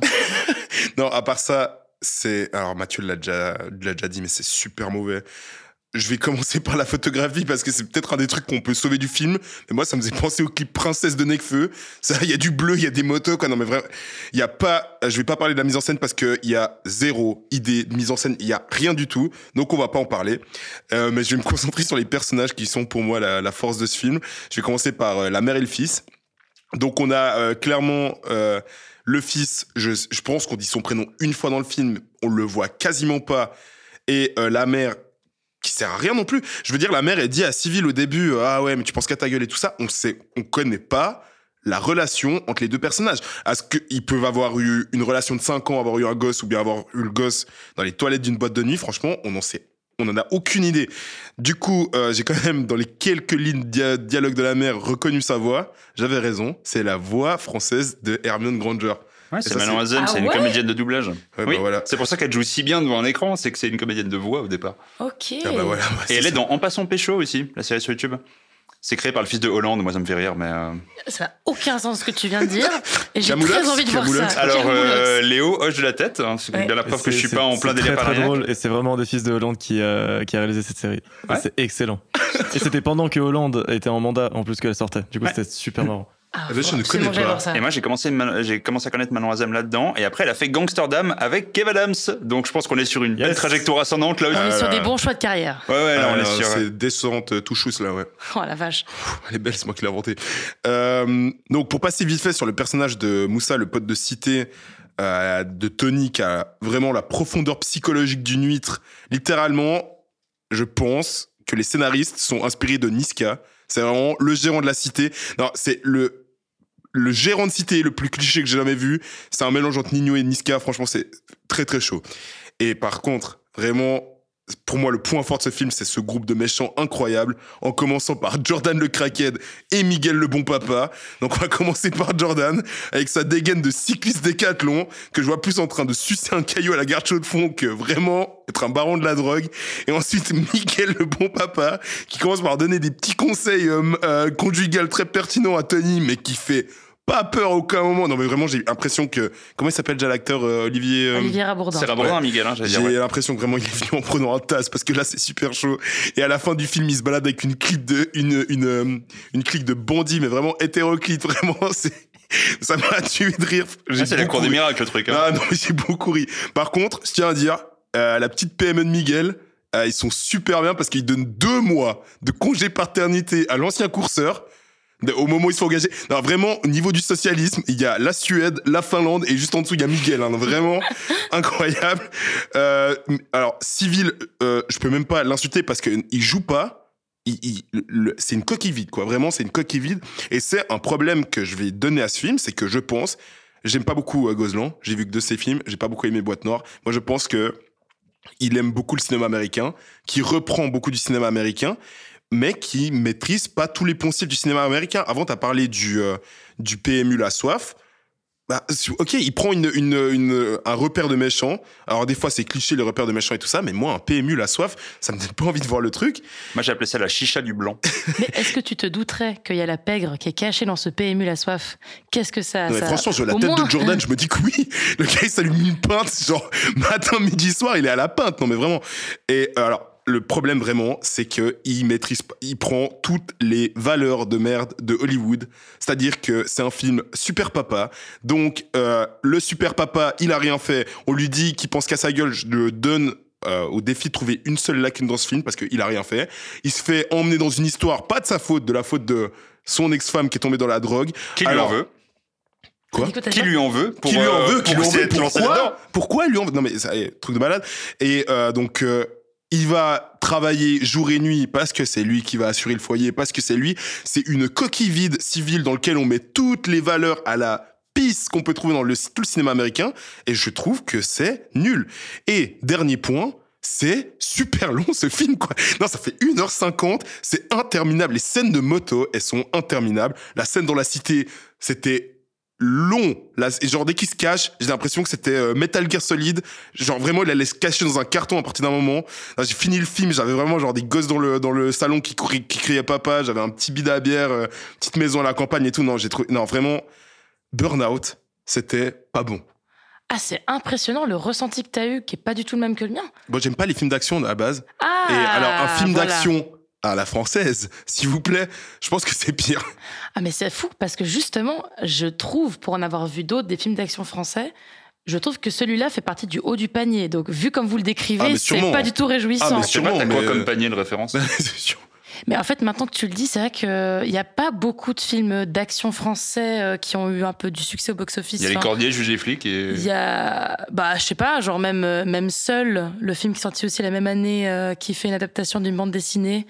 Euh, ouais, je vois, je vois. J'ai pas vu, mais je vois le les- réalisateur. Bah voilà, c'est des, des- des trucs un peu des, des- des propositions. Avait le film La- Dans la brume aussi avec, euh, Avec Romain Duris. Duris. Enfin, il y a un peu des propositions comme ça de films français. Moi, je suis assez, je suis assez preneuse en fait qu'on essaye de, de tirer un peu vers le haut et pas toujours faire de la comédie et essayer un peu de Oui, le mais alors c'est cinéma de genre que tu en tires vers le France. haut. Oui, Je- non, mais le, Ouais, cinéma- je le film d'action, ça peut être cool. Il y a des très bons films je d'action. pense, je pense qu'il s'est un peu brûlé les ailes, comme tu dis, euh, dans le sens où il vise Ah, Marjorie, il a pas décollé, arrête. Non, mais il maîtrise pas ses codes. Je veux dire, tu peux prendre les codes du cinéma, mais il maîtrise pas ses codes. Il prend des poncifs du cinéma américain, il les francise. Et mais, ça, mais vraiment, genre, il y a tout qui est francisé dans son truc. Parce qu'après, c'est l'adaptation d'un livre. Donc, je sais pas à quel point le scénario est proche du livre. Ce que je sais, c'est que par rapport au dialogue, tu disais que c'était très court et qu'on a très peu d'informations. Bah, en fait, il a repris une bonne partie de la, de la, du style d'écriture de Jérémy Guez, qui est très, bah, par- alors selon lui, très percutant, mais donc très court, très bref, et les répliques sont pas très longues. Et il a aussi cette, cette habitude au montage de couper ce qu'il disait, le début et les fins de scène. Ce qu'il il veut garder le cœur des scènes et garder vraiment l'os des choses, ce qui fait peut-être que on a un manque d'informations assez phénoménal qui part. Je suis Non, assez il y a- d'accord avec Il vous. n'y a pas besoin le, le- le scénario est simple. On manque de rien. Il n'y a pas de dialogue. Je sais pas ce qui coupe. Parce que vraiment, non mais moi je vois une scène entre Civil et Manon Azem où il genre où il se, ouais, on va pas spoiler, mais bon, il se passe un truc entre les deux. Mais t'es là, mais qu'est-ce qui vient de se passer? Non mais Tu viens de spoiler en disant il se passe un truc entre les deux, c'est méga chou. ouais, mais il se passe un truc entre les deux. Lui met une gifle ou bien je sais pas ce qu'ils font. tu vois, Genre mais non mais. Non, elle lui met une gifle. non, non, non. Et franchement, réécoutez, j'ai dit elle lui met une gifle. Non, non, c'est pas ce que je vais dire. Mais bon, euh, Non, mais là, il y a- il y, a un prof de montage qui s'est mis le feu à ta phrase. euh, il a voulu couper le début et la fin pour garder le cœur des scènes. mais ça a aucun sens. C'est pas Mais comme non. ça qu'on fait. Et surtout, alors, moi, je sais pas comment, j'ai pas lu le livre, ça m'intéresse pas. Déjà, pour se dire qu'il y a une ressemblance entre le livre et euh, le film. bah, Alors qu'il a enlevé un tiers. Et puis euh, Oui, l'autre. mais peut-être au niveau de- de- du traitement, enfin du scénario et de l'enchaînement des Mais scènes. j'espère que, mais j'espère qu'il y a plus de traitement des. per- Il y a pas de traitement des personnages dans le film. Ouais, c'est. Mais, mais le pire, c'est que je trouve que tu as raison. Mais en fait, moi, j'ai quand même, je retiens quand même ce, ce, rythme-là du film. Pour le coup, contrairement à toi, j'ai pas vu le temps passer. Parce que moi, je trouve le film quand même assez haletant et assez, assez rythmé. Je, enfin, les, les scènes s'enchaînent bien. On suit un peu le quotidien effréné de ce personnage, Tony, auquel moi, je trouve, enfin, je me suis assez identifié, enfin, identifié. Je me suis attachée à ce personnage. Je trouve que, parce que François Civil a aussi ce talent de dégager pas mal d'empathie. Même si toi, tu trouves que c'est limite Mais un fantôme dans le film. Non, moi, je trouve je sais pas. il- moi, pour moi, il est vide. Purée, c'est fou. Mais alors, j'ai pas eu ce ressenti-là. Et sincèrement, j'ai vraiment beaucoup apprécié. Euh, bah, François Civil de base, c'est un acteur que, que j'aime beaucoup, que j'avais déjà adoré dans Le Chant du Loup. Et, justement, tu disais, Mathieu, il a ce côté où il, s'immerge complètement dans le rôle qu'il va faire et il, donne de sa personne. Moi, c'est ce qui fait que je crois en ce personnage, parce que je vois l'acteur à travers qui travaille. Alors, peut-être vous allez me dire, si je vois l'acteur en transparence, c'est pas une bonne nouvelle. Ça se défend aussi. C'est qu'il est mort.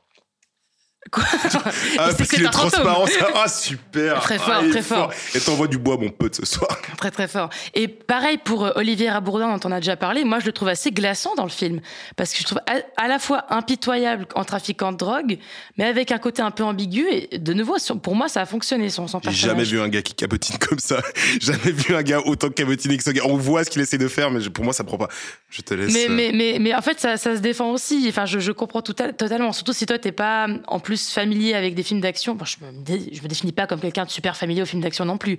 Mais je sais que je peux être un public qui peut être emporté un peu par ça et qui, du coup, peut passer outre certains défauts.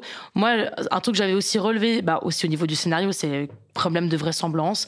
Pourquoi rouler aussi vite euh, et risquer d'éveiller les soupçons? Pourquoi se lancer à 300 km à l'heure alors que la technique du go fast consiste justement à se faire discret? Donc, tu as ce genre de truc, c'est comme la base du scénario. Bah, ça marche pas. Enfin, donc le go fast, j'ai pas expliqué ce que c'était. Pour ceux qui ne seraient pas des barons de la drogue, c'est une technique pour acheminer des stupéfiants en roulant sur la route à une vitesse autorisée. Donc, c'est censé ne pas être en excès de vitesse. Et on voit littéralement, il est à 250, 300 km à l'heure. Et globalement, euh, des soucis du scénario, j'en ai repéré aussi, mais le, le, film me, me, me chope quand même, bah voilà, par le rythme. Et peut-être que c'est aussi un défaut, c'est que à force d'aller très vite et de pas vouloir trop laisser poser son spectateur, c'est un peu une manière de cacher la merde au chat, si je peux dire. Et du coup, on voit pas tellement les problèmes, euh, et euh, parce qu'on va très vite. Et au final, si tu te poses deux secondes, tu te rends compte qu'il y a pas mal de trucs bancals. Donc, euh, Moi, alors, je, vous pose la question. J'ai l'impression, je sais qu'il va ultra vite, mais j'ai l'impression quand je vois la, le film, j'ai l'impression qu'il roule à 30 km heure. Genre, je, je trouve qu'ils arrivent pas à retransmettre le truc de d'adrénaline, de ça va à fond et tout. Alors je trouve que dans Fast and Furious ils le font de manière dégueulasse, hein, c'est-à-dire que faire bouger la caméra et tout, genre. Mais là je trouve que c'est super lisse et t'as l'impression côté immobile, tu dis des. j'ai ouais. l'impression qu'il roule à 20 km heure quoi. Alors qu'il va super vite je pense. Alors qu'il te montre bien le compteur qui augmente. Ouais mais alors mon- 250, me montrer les yeux 260. du pilote dès qu'il est en train de conduire, mais t'es là mais super intéressant mec. Il y a Civil qui est en train de froncer les yeux comme ça. hein. La tête que t'as fait, c'était de l'or. Dommage Eh que nos auditeurs ne voient pas. Non le réel il arrive la semaine prochaine, je suis désolé. ouais. Bientôt, on va filmer ce podcast. Alors moi, j'ai trouvé le film moins long à regarder que Blood Simple, alors qu'il fait 20 minutes de plus. hein. Je suis Tu tout à parles fait mieux d'ac- des frères je suis Cohen. tout à fait d'accord. est-ce Mais- que t'avais fini de parler, de dire ce que t'avais à dire sur le film? Non, mais comme globalement j'ai des choses positives à dire sur Burnout, je me dis que je vais un petit peu euh, Alors on la élaguer. coupe. Prochain film. Ah c'est ça. Non, mais on- je pense qu'on a fait un petit peu le tour. Euh, à vous de vous faire votre propre avis aussi. Est-ce que ça fait partie du, des films d'action qui vont, enfin français, des films d'action français qui vont un peu remonter le niveau ou au contraire qui est en train de bien le rabaisser? Je pense que comme vous l'avez relevé, il y a aussi un certain nombre de clichés qui, qui demandent d'être un peu dépassés aussi dans, dans l'histoire, euh, dans les histoires de, de façon générale au cinéma. Et donc, c'est, je pense, le moment de passer au troisième et dernier film, où moi aussi, j'ai peut-être des trucs pas très positifs à dire, mais on a du temps avant d'y arriver, puisqu'on va parler de Canine. Ένα παιδί είναι έτοιμο να φύγει από το σπίτι του όταν. Πέσει ο δεξιό κινόδοντα. Ή ο αριστερός δεν έχει σημασία. Πότε είμαστε έτοιμοι να μάθουμε να οδηγούμε. Όταν ξαναβγεί ο δεξιό κινώνοντα. Ή ο αριστερό δεν έχει σημασία. Un couple et leurs trois enfants vivent dans les faubourgs d'une ville grecque. Leur maison est bordée d'une haute clôture que les enfants n'ont jamais franchie. Leur éducation se conforme au modèle imposé par les parents, coupés du monde extérieur. Une seule personne a le droit de s'introduire chez eux, Christina, engagée pour satisfaire les pulsions sexuelles du fils. Un jour, Christina offre un serre-tête scintillant à la fille aînée, attendant d'elle quelque chose en retour. Du coup, réalisé par euh, Yorgos Lantimos, non, je vais faire rapidement un, un- un très rapide état des lieux. C'est un réalisateur grec qui est né en 73 à Athènes. Euh, il a débuté sa carrière avec My Best Friend, qu'il a réalisé avec euh, Lakis Lazopoulos en 2001, et Kineta en 2005. Et c'est principalement avec Canine en 2009, dont on va parler aujourd'hui, qui commence à se faire vraiment un nom. Euh, suivront ensuite Alp en 2011, toujours en Grèce, puis après surtout de Lobster en 2015, c'est ça qu'il a vraiment fait connaître, puis Mise à mort du cerf sacré en 2017 et La Favorite en 2018. Depuis Canine, c'est un réalisateur qui gagne en moyenne toujours au moins un gros prix par film, par festival. Il a le prix Un certain regard à Cannes pour Canine, il a le prix du scénario à la Mostra de Venise pour Alp, il a le prix du jury à Cannes pour The Lobster, il a le prix du scénario ex avec Mise à mort du cerf sacré, et il a le grand prix du jury à la Mostra de Venise pour La Favorite, et l'Oscar de, la meilleure actrice pour Olivia Colman. Et il est membre de l'Académie des Césars depuis. Donc c'est quelqu'un qui fait souvent figure de favori pour les scénarios, des scénarios qui sont souvent alambiqués, voire tordus, qui amènent les acteurs généralement au bout de leur performance, ce qui est vraiment le cas dans Canine pour le coup. On va on va en parler. Euh, et euh, la jeunesse du film, en fait, ça vient de Lantimos qui avait une discussion avec des amis qui allaient se marier. Et il s'est demandé ce qui se passait si un homme poussait à l'extrême la protection des siens. Donc si la, si la base n'était pas malsaine, mais que c'est après que ça aurait vrillé, qu'est-ce que ça donnerait? Et euh, le film comporte pourtant d'énormes similarités avec un autre, un autre film qui s'appelle Le Château de la Pureté d'Arturo Ripstein, qui est sorti en 73. Il y a eu d'ailleurs des espèces de petites, de petites attaques mutuelles sur qui aurait potentiellement piqué l'idée du film à l'autre. Et euh, il été également tiré d'un livre avant. Enfin voilà, on ne sait pas trop si l'histoire elle est entièrement originale de Lantimos, ceci il l'a piqué ailleurs. Et euh, Canine est le premier film grec qui est sélectionné à Cannes depuis une bonne décennie. euh, avec un budget ridicule. Donc il a quand même un beau parcours pour le, film que c'est, la, publicité qu'il y avait eu à l'époque, parce qu'en dehors de Cannes, moi j'ai pas souvenir que c'est un film qui avait fait beaucoup de, beaucoup de bruit, il n'a pas dû être distribué dans beaucoup de salles. Et il fait quand même un million quatre de recettes pour un budget de 200 000 dollars, donc euh, enfin 250 000 dollars. Donc c'est étonnamment une bonne réussite pour euh, le film, euh, film de dates, quoi, vraiment. Vous, Ah allez, ouais. vous allez pouvoir nous en parler, mais euh, Film de date Ah ouais, non, film de moi- date, moi, une- totalement. Quelqu'un vient chez moi, moi, c'est le premier film que je Ah passe. oui, hein. premier, premier encart. Ah, premier encart. Premier film que tu mets. C'est un Uber Eats d'un restaurant russe et Canine. Ah non, c'est vénère. Seb, qu'est-ce que tu en as pensé de Canine? Alors, déjà pour le bien de ce podcast, je me suis vraiment plongé dans, dans la filmographie de Lantimos parce qu'avant ça, j'avais que vu euh, The Lobster. Que j'ai une, j'ai une petite histoire avec The Lobster. C'est un peu un, un des premiers films un peu conceptuels où je me suis dit, ok, là j'aime. Et ça m'a fait- ça m'a donné de l'espoir. Vas-y, confie-toi, on, est- on t'écoute. Non, monsieur, non, voilà. Euh, je pense que, alors là, je les ai tous vus maintenant, sauf ses premiers films. Je pense que Canine, c'est son moins bon film. Mais je pense qu'il y a beaucoup de réalisateurs qui voudraient que leur moins beau film, ce soit Canine. Parce que je trouve quand même euh, Canine excellent. Donc, on a- avant, on faisait des petites blagues. euh, premier, euh, premier euh, film à mettre en date. Ne le faites surtout pas. Il y a des pénis sur chaque plan. non, ok, j'exagère un peu, mais c'est vra- vraiment la, la nudité frontale. On est dans du cinéma d'auteur européen et, Et, ça se et- voit. et des scènes de sexe entre des gens qui devraient pas avoir des scènes de sexe aussi. Oui, oui, voilà. Donc, euh, Voilà. on va pas. Je sais pas si, même pas Non, si c'est un spoil en fait. hein. spoil, mais non. Non, mais euh, donc, euh, clairement, c'est pour moi le moins bon film euh, de l'Antimos, qui pour moi sort du- juste deux chefs-d'œuvre, qui, à savoir La Favorite et Mise à mort du cerf sacré. Mais le film, c'est un essai artistique en fait. Et il y a il faut le prendre comme ça. Je pense qu'on peut pas le juger comme étant un film de fiction. On peut pas le juger sur son scénario pur parce que c'est un film d'expérimentation et il faut le prendre comme tel. On voit plein de trucs qu'il va mettre en, place plus tard et je pense que l'Antimos, il a quand même cette capacité à chaque film améliorer, reprendre ses concepts. Et aujourd'hui, on a un vrai cinéaste qui vient de l'autorisme grec, qui vient de l'autorisme européen, d'un cinéma bien différent de, des balises euh, hollywoodiennes et qui fait du cinéma tout à fait différent. Et dans La Favorite, qui est encore une fois un sujet qui me parle pas du tout, donc la royauté, normalement, c'est des films euh, dont je vais à, je vais à reculons. Eh ben, il marche, il marche ultra bien parce que au niveau de sa grammaire cinématographique, il est rempli de bonnes idées. Et je pense qu'on le retrouve aussi dans Canine de manière beaucoup plus confuse, euh, beaucoup plus, beaucoup plus abstraite, mais quand même présente. J'adore la, la façon dont euh, l'Antimos met en scène l'ennui, avec tous les jeux ridicules euh, que, que se proposent les, les euh, frères et sœurs, et euh, cet univers parallèle où les, on change les mots qu'on ne doit pas apprendre, notamment la scène où il, où il demande ce que c'est dire pussy, et puis qu'on lui explique, je sais même plus ce qu'on lui dit. Une lampe, je crois, il me semble. Ouais, une lampe, un truc comme ça. Je trouve, je trouve vraiment qu'il y a des superbes idées. Euh, la violence dans le film, à chaque fois qu'elle apparaît, elle est d'une violence. Non, c'est vraiment une façon de la filmer tellement froide. Euh, c'est terrorisant et ça devient de plus en plus terrorisant plus il prend la caméra. hein, parce que euh, le dernier film que j'ai vu, c'est Mise à mort du cerf sacré. C'est le film le plus dérangeant que j'ai vu de ma vie. J'étais pas bien, j'ai failli vomir. Non, peut-être pas vomir, mais vraiment, c'est la violence euh, dans le cinéma de l'Antimos. Il la filme d'une manière. Je pense que c'est le gars qui, qui rend le plus la violence euh, à l'écran. Euh, je pense pas que le film est vraiment abscon. Je pense qu'il y a vraiment un, un vrai récit, une. Oh, j'ai mis des Alors yeux là, étonnés. abscon, il va falloir que tu nous expliques, J'ai hein. mis des yeux étonnés. Euh, abscon, qui veut dire euh, illisible ou. euh, Tu pouvais pas dire lisible, tout simplement. T'as voulu faire l'intelligent.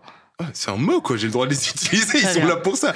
Ok, je pense pas que le film il soit euh, trop dur à Super, c'est comprendre. qu'il y a Léo qui fact-check pour savoir si abscon c'est bien décrit. Est-ce que abscon existe? Ça existe, et d'après le Larousse, une fois que j'aurais refusé les cookies, euh, très difficile à comprendre, obscur, inintelligible, une doctrine absconce, un écrivain abscon. T'es vraiment con parce qu'il y avait Sibyllin, par exemple, tu vois. Non, tu vois. beaucoup plus courant.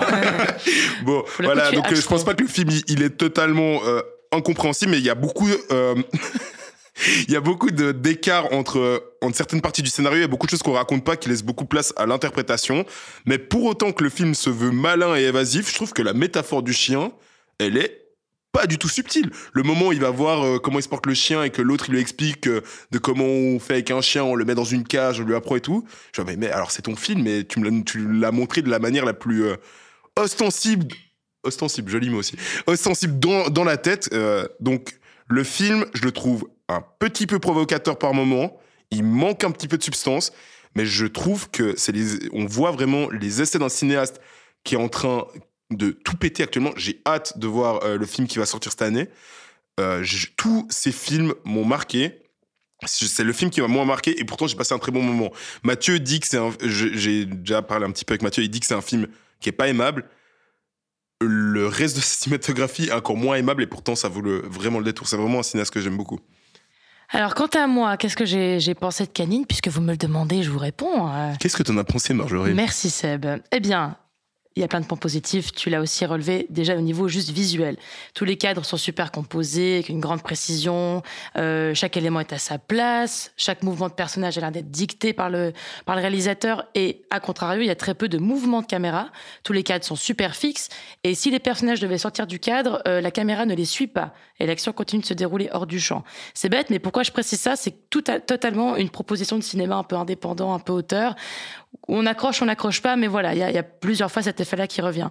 La photo du film, tu l'as dit, est, est très froide. Les acteurs parlent un peu comme des cyborgs quand même, Euh, ce qui donne de façon générale une impression que rien ne vit dans cette maison, rien ne bouge, et tout est complètement mort. Enfin, en tout cas, c'est ce que j'ai ressenti, en contraste total avec le monde des enfants qui, lui, est censé être plutôt joyeux et innocent. Là, on a un truc super mortuaire qui se passe dans, ce, dans cette maison, c'est plutôt glauque. Donc le film déploie un univers assez aseptisé qui devient du coup anxiogène. Ça rappelle un petit peu Vivarium, tout ça, donc ça Mm. me plaît. Mm. Donc j'aime bien, j'aime bien ce monde-là qui nous est présenté. Et les acteurs aussi qui ont un, qui ont un, un point positif, enfin qui sont un point positif du film qu'il faut absolument mentionner. Surtout les trois principaux qui jouent les enfants.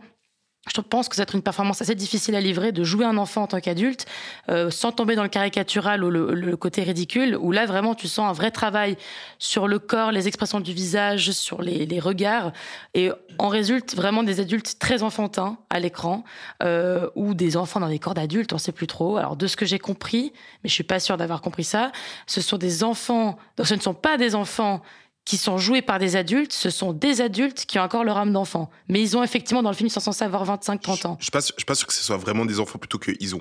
Parce qu'en gros, le, Ils ont le jamais truc grandi, mais ils ont Dogtooth- 30 ans dans le film. Ouais, le truc de la dogtooth, en mode, il dit qu'ils ont le droit de conduire à partir du moment où ta, ca- ta canine droite qui sort ou un truc comme ça. Mhm. Et du coup, ils les, ils les abrutissent. Et moi, je pense vraiment, ils sont pires que des enfants. C'est des, euh, ils sont, euh, ils ont un, enfin pire que des enfants, pas du tout. Ils sont différents des enfants. Ils ont, un- ils ont un, un espèce de retard mental de par leur éducation. Oui, ça, c'est où, clair. euh, et je pense qu'ils leur transmettent super bien. Et d'ailleurs, mais- celle qui joue la petite sœur, elle a vraiment un truc spécial dans sa manière de parler et tout qui, moi, qui, pour le coup, qui marche très bien. Je sais pas si elle est comme ça. J'ai vu qu'elle était morte d'ailleurs à 30 ans. Quelle horreur. Donc Oh non Merci. Ah, il merci nous a vendu l'info.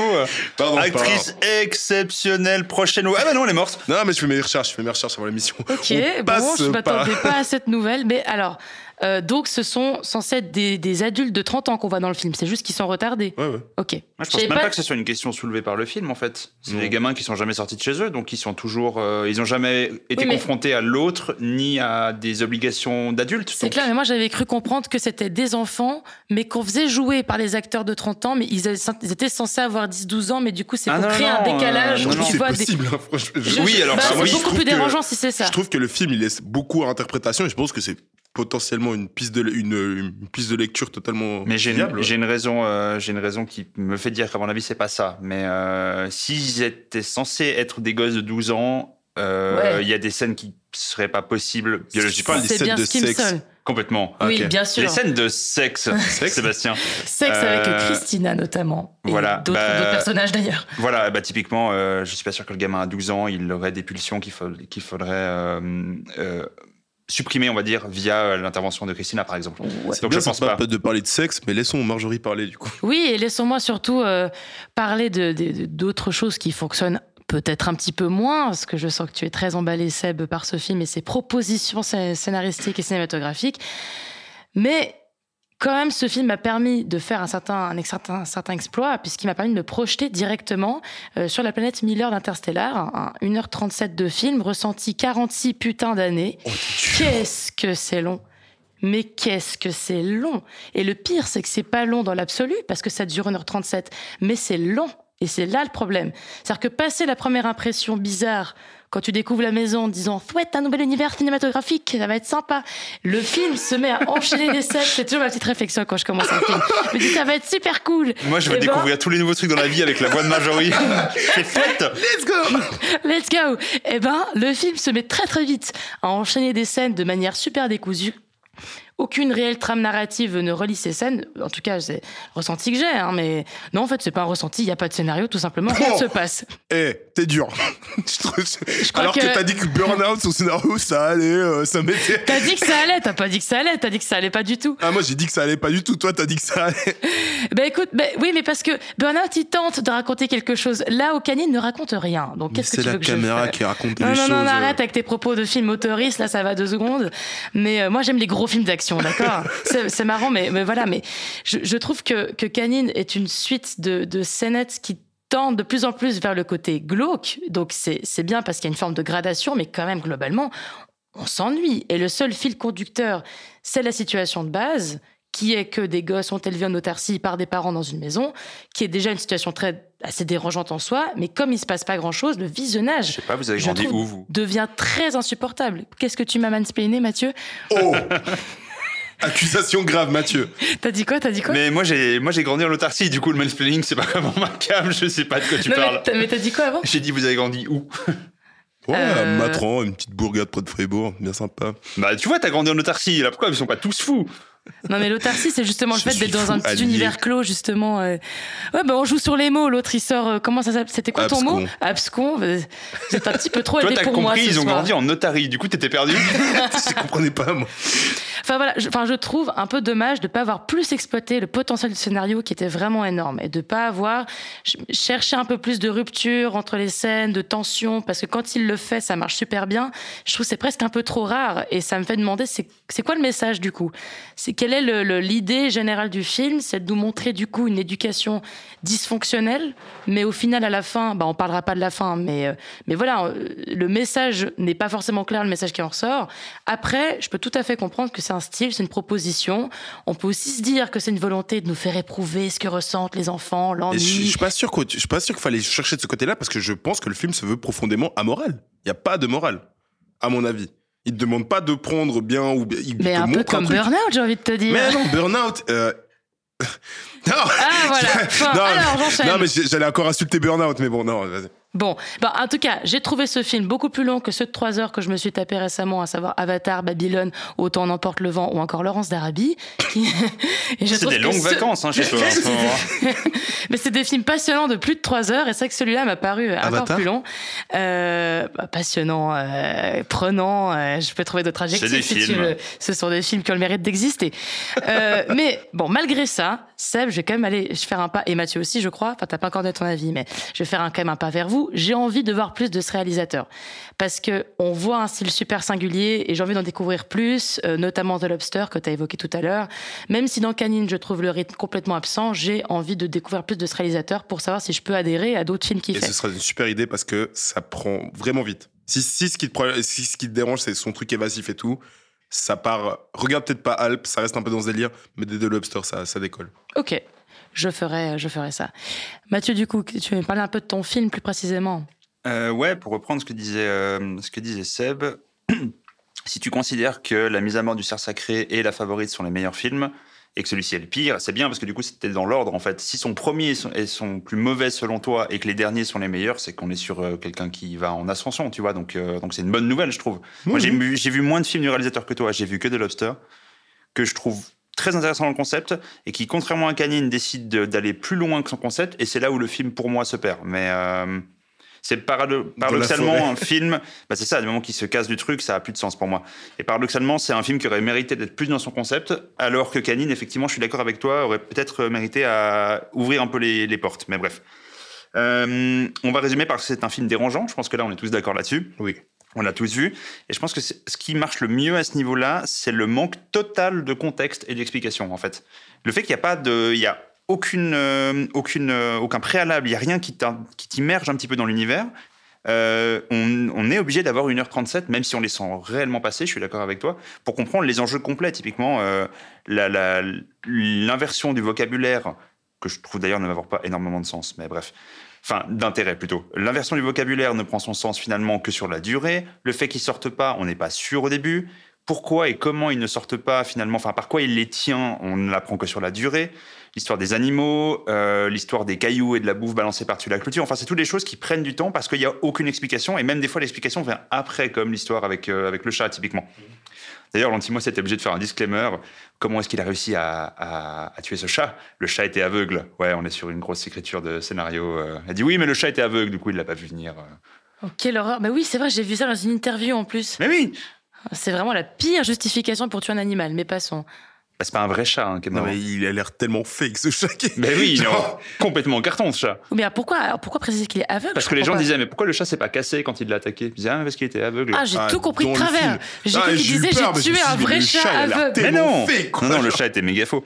Ok, ça me rassure un peu. Euh, par contre, les décors sont extrêmement blancs et très cliniques, et je trouve que tout ce côté aseptisé marche très très bien avec les- l'absence totale d'émotion des personnages, parce que que ce soit de la violence, du sexe ou de l'amour même familial, il y a rien qui transparaît à aucun moment. La scène de danse, typiquement, elle est complètement absurde pour cette raison-là, parce qu'on n'a pas la moindre idée de savoir si ils aiment danser ou s'ils aiment pas danser ou s'ils sont juste en train de s'épuiser comme s'ils faisaient de la gym. En fait, ils sont personne n'est à l'aise constamment dans ce truc-là, sauf C'est ce peut-être qui le. fait que c'est long aussi. C'est ça. Tellement pas d'émotions qui passent, ça commence à C'est devenir ça. long au bout d'un moment. Ouais, moi j'ai beaucoup de mal avec les films en plan fixe, typiquement. Euh, ça, ça, pour moi, ça allonge complètement euh, artificiellement le temps du film. tard, alors, hein. Mais je comptais pas Regarde tard. pas Aline non plus de Valérie Lemercier. Mais pas ça, c'est parce que c'est un film de merde, ça, ça. C'est le plan fixe qui te dérange, toi Un jour, on fera un point. C'est un des nombreux problèmes de ce film. On fera un point Aline, Valérie, merci un jour. Euh, par contre, comme tu disais, les enfants ont beau être adultes, le fait qu'ils réagissent comme des gosses, euh, qui courent avec des ciseaux constamment, euh, rend le truc encore plus malsain. Ils ont aucune notion du danger, puisqu'on leur a toujours répété que le danger, c'est l'extérieur. Du coup, le propos est poussé assez loin, et les filles jouent avec du chloroforme, elles se battent violemment. Euh, même le sexe, c'est un moyen finalement froid, et équivalent à se laver, en fait. Il n'y a pas d'explication. Euh, le père fait venir cette personne de l'extérieur pour les pulsions du fils, mais je pense que c'est pas montré, mais je pense que dans le déroulement, il a dû lui dire bah voilà, bah à partir d'aujourd'hui, elle vient une fois par semaine, ce sera jeudi, et point quoi. Et personne ne se pose question de rien. C'est pour ça que euh, tout nous paraît absolument affreux, et je trouve que ça marche très très bien. Après, c'est là où je rejoins plus Marjorie. Où ça va en fonction de ça? Typiquement, la fin du film, moi, me déçoit parce que j'ai l'impression de revoir un énième film autoriste du Ah ah, vous n'avez pas compris la fin parce que peut-être que vous n'êtes pas assez malin. Non, où il n'y a pas de fin, peut-être en fait. euh, tu vois Moi, le plan final me dérange, par exemple. C'est là où j'aurais aimé que ça démarre un petit peu, quitte à ce qu'on ait encore 10 minutes de film et puis qu'on voit quelque chose. Je comprends l'idée, mais je comprends aussi que une fois son concept épuisé, il, il a plus grand chose à dire et c'est un peu le problème avec The Lobster, c'est que là il laisse tourner les caméras. Mais euh, c'est personnel. Mais c'est pas pas la fin que je préfère dans le film. Moi, je voulais revoir un petit peu l'idée euh, l'idée très très clinique effectivement du film. Je voulais voir un peu l'avis que vous en aviez parce que moi je l'ai vu il y a bien dix ans maintenant, facile. Donc je me rappelais quasiment de rien. Euh, voilà. Et il y a une scène avec Sinatra que je trouve très cool. Ouais, dès qu'il dit que c'est le grand-père et tout. Ouais, que je trouve très très cool. Une des meilleures scènes aussi, je trouve. Ouais, Qui ça passe très, très avec la chute de la dent. Oh alors, alors ça, alors, moi, j'ai trouvé beaucoup plus violent Titan. Donc, aimé Titan, euh, il y a le même genre de scène avec à peu près le même cadre. c'est vrai, t'as raison. Titan, j'ai eu du mal à regarder, alors que ça, ça m'a pas fait grand chose. Mais Ah, c'est impressionnant. violent. Et pour le c'est ultra budget qu'il a, Ouais. c'est abusé quand même. hein. Je sais pas comment ils ont réalisé ça, mais euh, est-ce qu'on explique quand même un petit peu la scène quand même pour euh, contextualiser un Bah, tout en petit fait, peu? les, les parents tiennent les enfants dans l'enceinte de la maison, qui est une grande maison avec une grande, un grand terrain, en leur disant que le danger est à l'extérieur, qu'on ne peut sortir qu'en voiture, mais qu'ils n'auront droit de conduire quand ils perdront une de leurs canines. Sauf que comme ils ont 30 ans, les canines, ça fait un bon moment qu'ils ont les définitives. Et donc, une des filles décide de, de partir et se pète une canine à coups d'altère.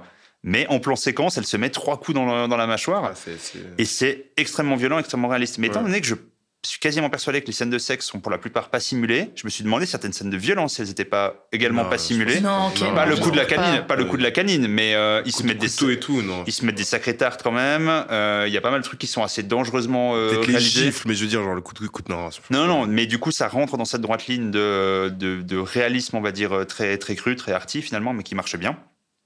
D'ailleurs, en anglais, le, enfin, le titre anglais, c'est Dogtooth. Donc, toi qui disais que la métaphore du chien était trop. trop. Dogtooth. Merci pour le- l'anglais. hein. Dogtooth, mec, super. Comme je sais plus Puff. qui, je crois que c'est toi qui as dit climax une fois, ça m'a fait mal. C'est un film de Gaspard Noé. Euh, non, donc du coup, la métaphore du chien, elle va jusqu'au titre, selon les, selon les films. Ouais, mais Donc, même euh, canine au, au final. bah, t'as des canines hein, en tant qu'homme. Oui, mais bon, on parle de la canine du chien. Oui, bon, ok. Euh, Ah, Bah, on parle, ouais. non, on parle de celle des enfants pour moi. Bah non, parce qu'il parle de la canine euh, du chien dans le film. Il parle jamais d'une Mais quelconque autre canine. bien sûr, il parle de la canine des enfants. c'est la canine C'est des quand les enfants perdront faire. leur canine qu'ils auront le Ah, droit de sortir. euh, moi, je tiens à dire que je l'avais en grec, euh, sous-titré en anglais, et sous-titré, il parlait de Dogtooth. Ouais, mais c'est une canine. Le Ouais, oui, non, mais je veux bien, mais il, il disait en mode genre, moi, je voyais vraiment la canine du chien qui sort, quoi. Mais le chien, il apparaît jamais dans la maison. Non, mais que- non, la non, que eux, ils, a- il allait pousser une canine de chien Ah non, chez mais eux. non, mais c'est pour ça qu'elle se pète une dent. Il leur dit du moment que vous perdrez une de vos canines, la droite ou la gauche, ils le disent à Ouais. table d'ailleurs. une canine sortir- humaine, pas une Ouais. canine de Ouais, chien. sûr. Parce que. Seb, je sais pas si t'es au courant, on peut pas avoir des dents de chien en fait. Non, mais j'étais pas sûr. C'est un peu arty et tout, il peut se passer plein de trucs sympas Voilà. parce qu'on. Ce qui est bien, c'est qu'avec cette explication de c'est un peu arty, tout passe. Et tout passe pour Non, alors je trouve que pas. Je, je trouve que justement. Lantimos, Godard, même combat. Ah. Oh. On va rien dire. Mais effectivement, tu soulevais la violence du film et tu te la prends en pleine face parce qu'il ne fait aucun détour dans la mise en scène. Il n'y a pas, même ne serait-ce qu'une musique, un truc sonore pour accompagner ou qui, qui augmenterait ou qui réduirait. Il n'y a pas de détour de caméra. C'est vraiment du plan fixe Alors, et tu vois le sang, tu vois tout. Et moi, j'ai, sincèrement, ça a été douloureux de regarder ça. Et pourtant, j'ai aimé Titane, comme tu l'as dit. Je tiens à dire que dès qu'il y a de la musique, c'est pire. C'est vrai, c'est un film très. Il n'y a pas de musique, puis quand il y en a, ça augmente encore le ouais, côté non, alors, il a un genre, je pense que l'Antimos, il a un vrai. Déjà, on voit les tropes de l'Antimos assez vite. Il traîne toujours de la famille, de la, de la douleur du corps, etc. Ça revient souvent. Mais alors, ce gars, il a un rapport bizarre avec la musique. C'est-à-dire que s'il y a de la musique, c'est jamais pour te rassurer. C'est toujours pour te mettre dans un mal profond. Où tu, genre, dès qu'il y y a- il y a de la musique qui arrive, tu sais que ça va être la merde. Vraiment, genre, c'est. euh, Non, c'est clair. Est-ce que tu voulais rajouter quelque chose par rapport à Canine, Mathieu? Non, moi, c'est tout bon. Seb, encore quelque chose à dire sur ce film dérangeant, euh, frissonnant euh, Je fais encore un peu ma critique Télérama. Non, en vrai, je pense que pour des gens qui ont pas envie de voir des films trop auteurs et tout ça, regardez pas Canine, mais regardez d'autres films de l'Antimos qui s'est super bien intégré dans un cinéma beaucoup plus mainstream, mais toujours un peu en marge. C'est ça, parce que moi j'ai vu la bande-annonce de La Favorite, un peu comme, euh, comme Léo regarde que des bandes-annonces, j'ai fait la même chose. Et, euh, et c'est vrai que ça a l'air beaucoup plus grand public. Donc, euh, C'est plus grand public, mais c'est trompeur parce que ça reste ultra. Il est, il est dérangeant comme cinéaste, je pense. Ok. Foncièrement. bah, à découvrir pour dire qu'on connaît un cinéaste grec, ce qui est quand même assez stylé. Ce qui est assez stylé. C'en est fini avec ces trois films, Blood Simple, Burnout et Canine. Comme à notre habitude, on n'est jamais très d'accord, mais c'est ça aussi qui est, qui est assez intéressant. J'ai beaucoup aimé cette discussion avec vous, les amis, comme, euh, comme à chaque fois. Et on va remettre ça, évidemment, pour un nouvel épisode avec des nouveaux films. Et c'est le moment de dire quels sont les films que vous nous réservez à chacun. Mathieu, ce sera quoi ton prochain film? Euh, moi, ce sera Hard Candy de David Slade. Oh, je n'ai déjà entendu parler. Et c'est très bien, je crois. Je l'ai pas vu. Eh ben, d'accord. C'est- C'est absolument pas vendu, je suis désolé. Ah oui, Mais, là, euh, peux-tu en dire plus, s'il te plaît? Euh, ben, je vais pas vous en dire plus parce que, parce que vous allez voir ce film, euh, Vin Diou. Non, mais euh, en soi, j'ai choisi ce film parce que justement, je l'ai pas vu, parce que comme ça, j'alterne un film que j'ai vu il y a longtemps, un film que j'ai pas vu. Et il me semble que pour, euh, que pour le film avec Brad Pitt, ça s'est extrêmement bien passé comme émission. Du Oui. coup, euh, je pense que c'est une bonne idée que Cool World, voilà. Je pense que c'est une bonne idée de proposer des films que je connais pas. Ça me va bien. Comme ça, on t'accuse pas d'aimer un truc euh, clairement dérangeant. ou- Bah, puis vous, vous avez proposé deux films que vous connaissez pas. Il y en a un où je me suis un peu dit qui était nul. Donc, euh, je vous avoue que je- la barre, j'ai une marge de manœuvre. hein. Là là là là. Et Seb, ce sera quoi ton prochain film? Alors moi, ce sera euh, Asako 1 et 2 de Ryosuke Hamaguchi. Ryosuke Hamaguchi, c'est ce... 1 et 2 Non, alors oui, C'est c'est ça, un j'ai- seul j'ai film. tiqué. C'est un seul film, ok D'accord. Euh, Ryosuke Hamaguchi, c'est celui qui a fait Drive My Car l'année passée. Et oui, Mathieu, hier, tu m'as cramé. Parce que, en buvant des bières, j'ai un peu teasé ce que j'allais présenter. Et oui, il m'a cramé. Mais du coup, ce sera ce film qui est euh, d'un réalisateur qui m'intéresse beaucoup parce que Drive My Car, je sais pas si vous l'avez vu, je sais que vous l'avez pas vu les deux. C'était super. Et à la base, j'allais prendre un autre film. Mais je me suis rendu compte qu'il faisait 4 heures de temps et je me suis dit que j'allais pas vous imposer ça. autant l'emporte le vent, justement. Donc euh, voilà, ce Bah, sera c'est quoi, c'est Asako. quoi l'autre film de 4 heures? Alors, il faut juste que je retire. euh, Est-ce que Ah c'est là les contes du hasard et autres fantaisies? Alors, attends. Parce que j'ai déjà entendu. Non, deux Ouais, heures. super gênant. Oh, j'ai appuyé sur le mauvais truc. Oh, j'ai réappuyé sur le mauvais truc. Ok, clear historique. Alors, hop, tac. On enlève cette photo. Voilà. C'était Intimacies. Ok, bah on est ravis de pas le voir du coup. Voilà. hein. Ni le titre ni la durée ne me donnent envie. Et quant à moi, euh, je vous propose un film que, du- dont je n'avais pas du tout connaissance. Et après avoir discuté avec un ami réalisateur, parce que oui, j'ai des contacts, eh bien, euh, un, un film qui m'a été vendu comme, et là je cite la personne, le film qui a anticipé le 21e siècle. Et j'ai envie de voir ça. Donc je vous propose de voir, et je ne sais pas du tout à quoi m'attendre, je vous propose Avalon de Mamori Oshii, sorti en 2001. Si vous allez voir l'affiche, ça sent pas bon. Mais Ah, ça me dit quelque chose. j'ai envie de voir ça tellement il est euh, la personne qui m'en a parlé avait des étoiles dans les yeux. Donc euh, voilà, à découvrir et à voir si c'est euh, aussi bon que Burnout, j'ai envie de dire. Parce que quand même depuis le début de ce podcast, j'ai des très bons choix de films. Vous aurez Ah, remarqué. mais t'es- superbe dans les choix de films, franchement. C'est toi qui fais la sélection pour Cannes ou pas, je suis pas sûr. Oui, c'est moi Cannes, les Oscars et tout, c'est moi qui suis derrière C'est globalement. super en tout cas. On dit qu'il y a plusieurs jurys et généralement il y a que moi. Mais ça me parle tellement ce film, ça me dit vraiment quelque chose. Parfait. Je crois que je l'ai vu se faire détruire dans une émission. Film de date, c'est sûr. Est-ce que vous avez quelque chose à rajouter? Est-ce que vous avez passé un bon moment, un mauvais moment, un commentaire à faire sur ce podcast? Seb, Mathieu, je vous écoute. C'est toujours un bon moment avec toi, Marjorie. Ah, Un bon moment. Ça, c'est une bonne idée de podcast. C'est un bon titre, je trouve. Un bon moment? Mais je fais exprès. Ok, ouais. Un bon, un bon moment, moi je crois que c'est justement l'inverse de burn-out. Mais euh, Oh là Parfait. là. Non, le burn-out, la, la maladie. ah là là, qu'est-ce que vous êtes mesquin et taquin? J'ai presque cru que tu l'avais pas aimé le film. Non, Ah, mais non. va. Ok, merci Mathieu, t'es vraiment un vrai pote. Et écoutez, on vous retrouve tout bientôt pour un quatrième épisode de Random Movies. En attendant, euh, allez voir des films parce que c'est bon pour la santé. À plus, les gars. À plus. Bonne soirée.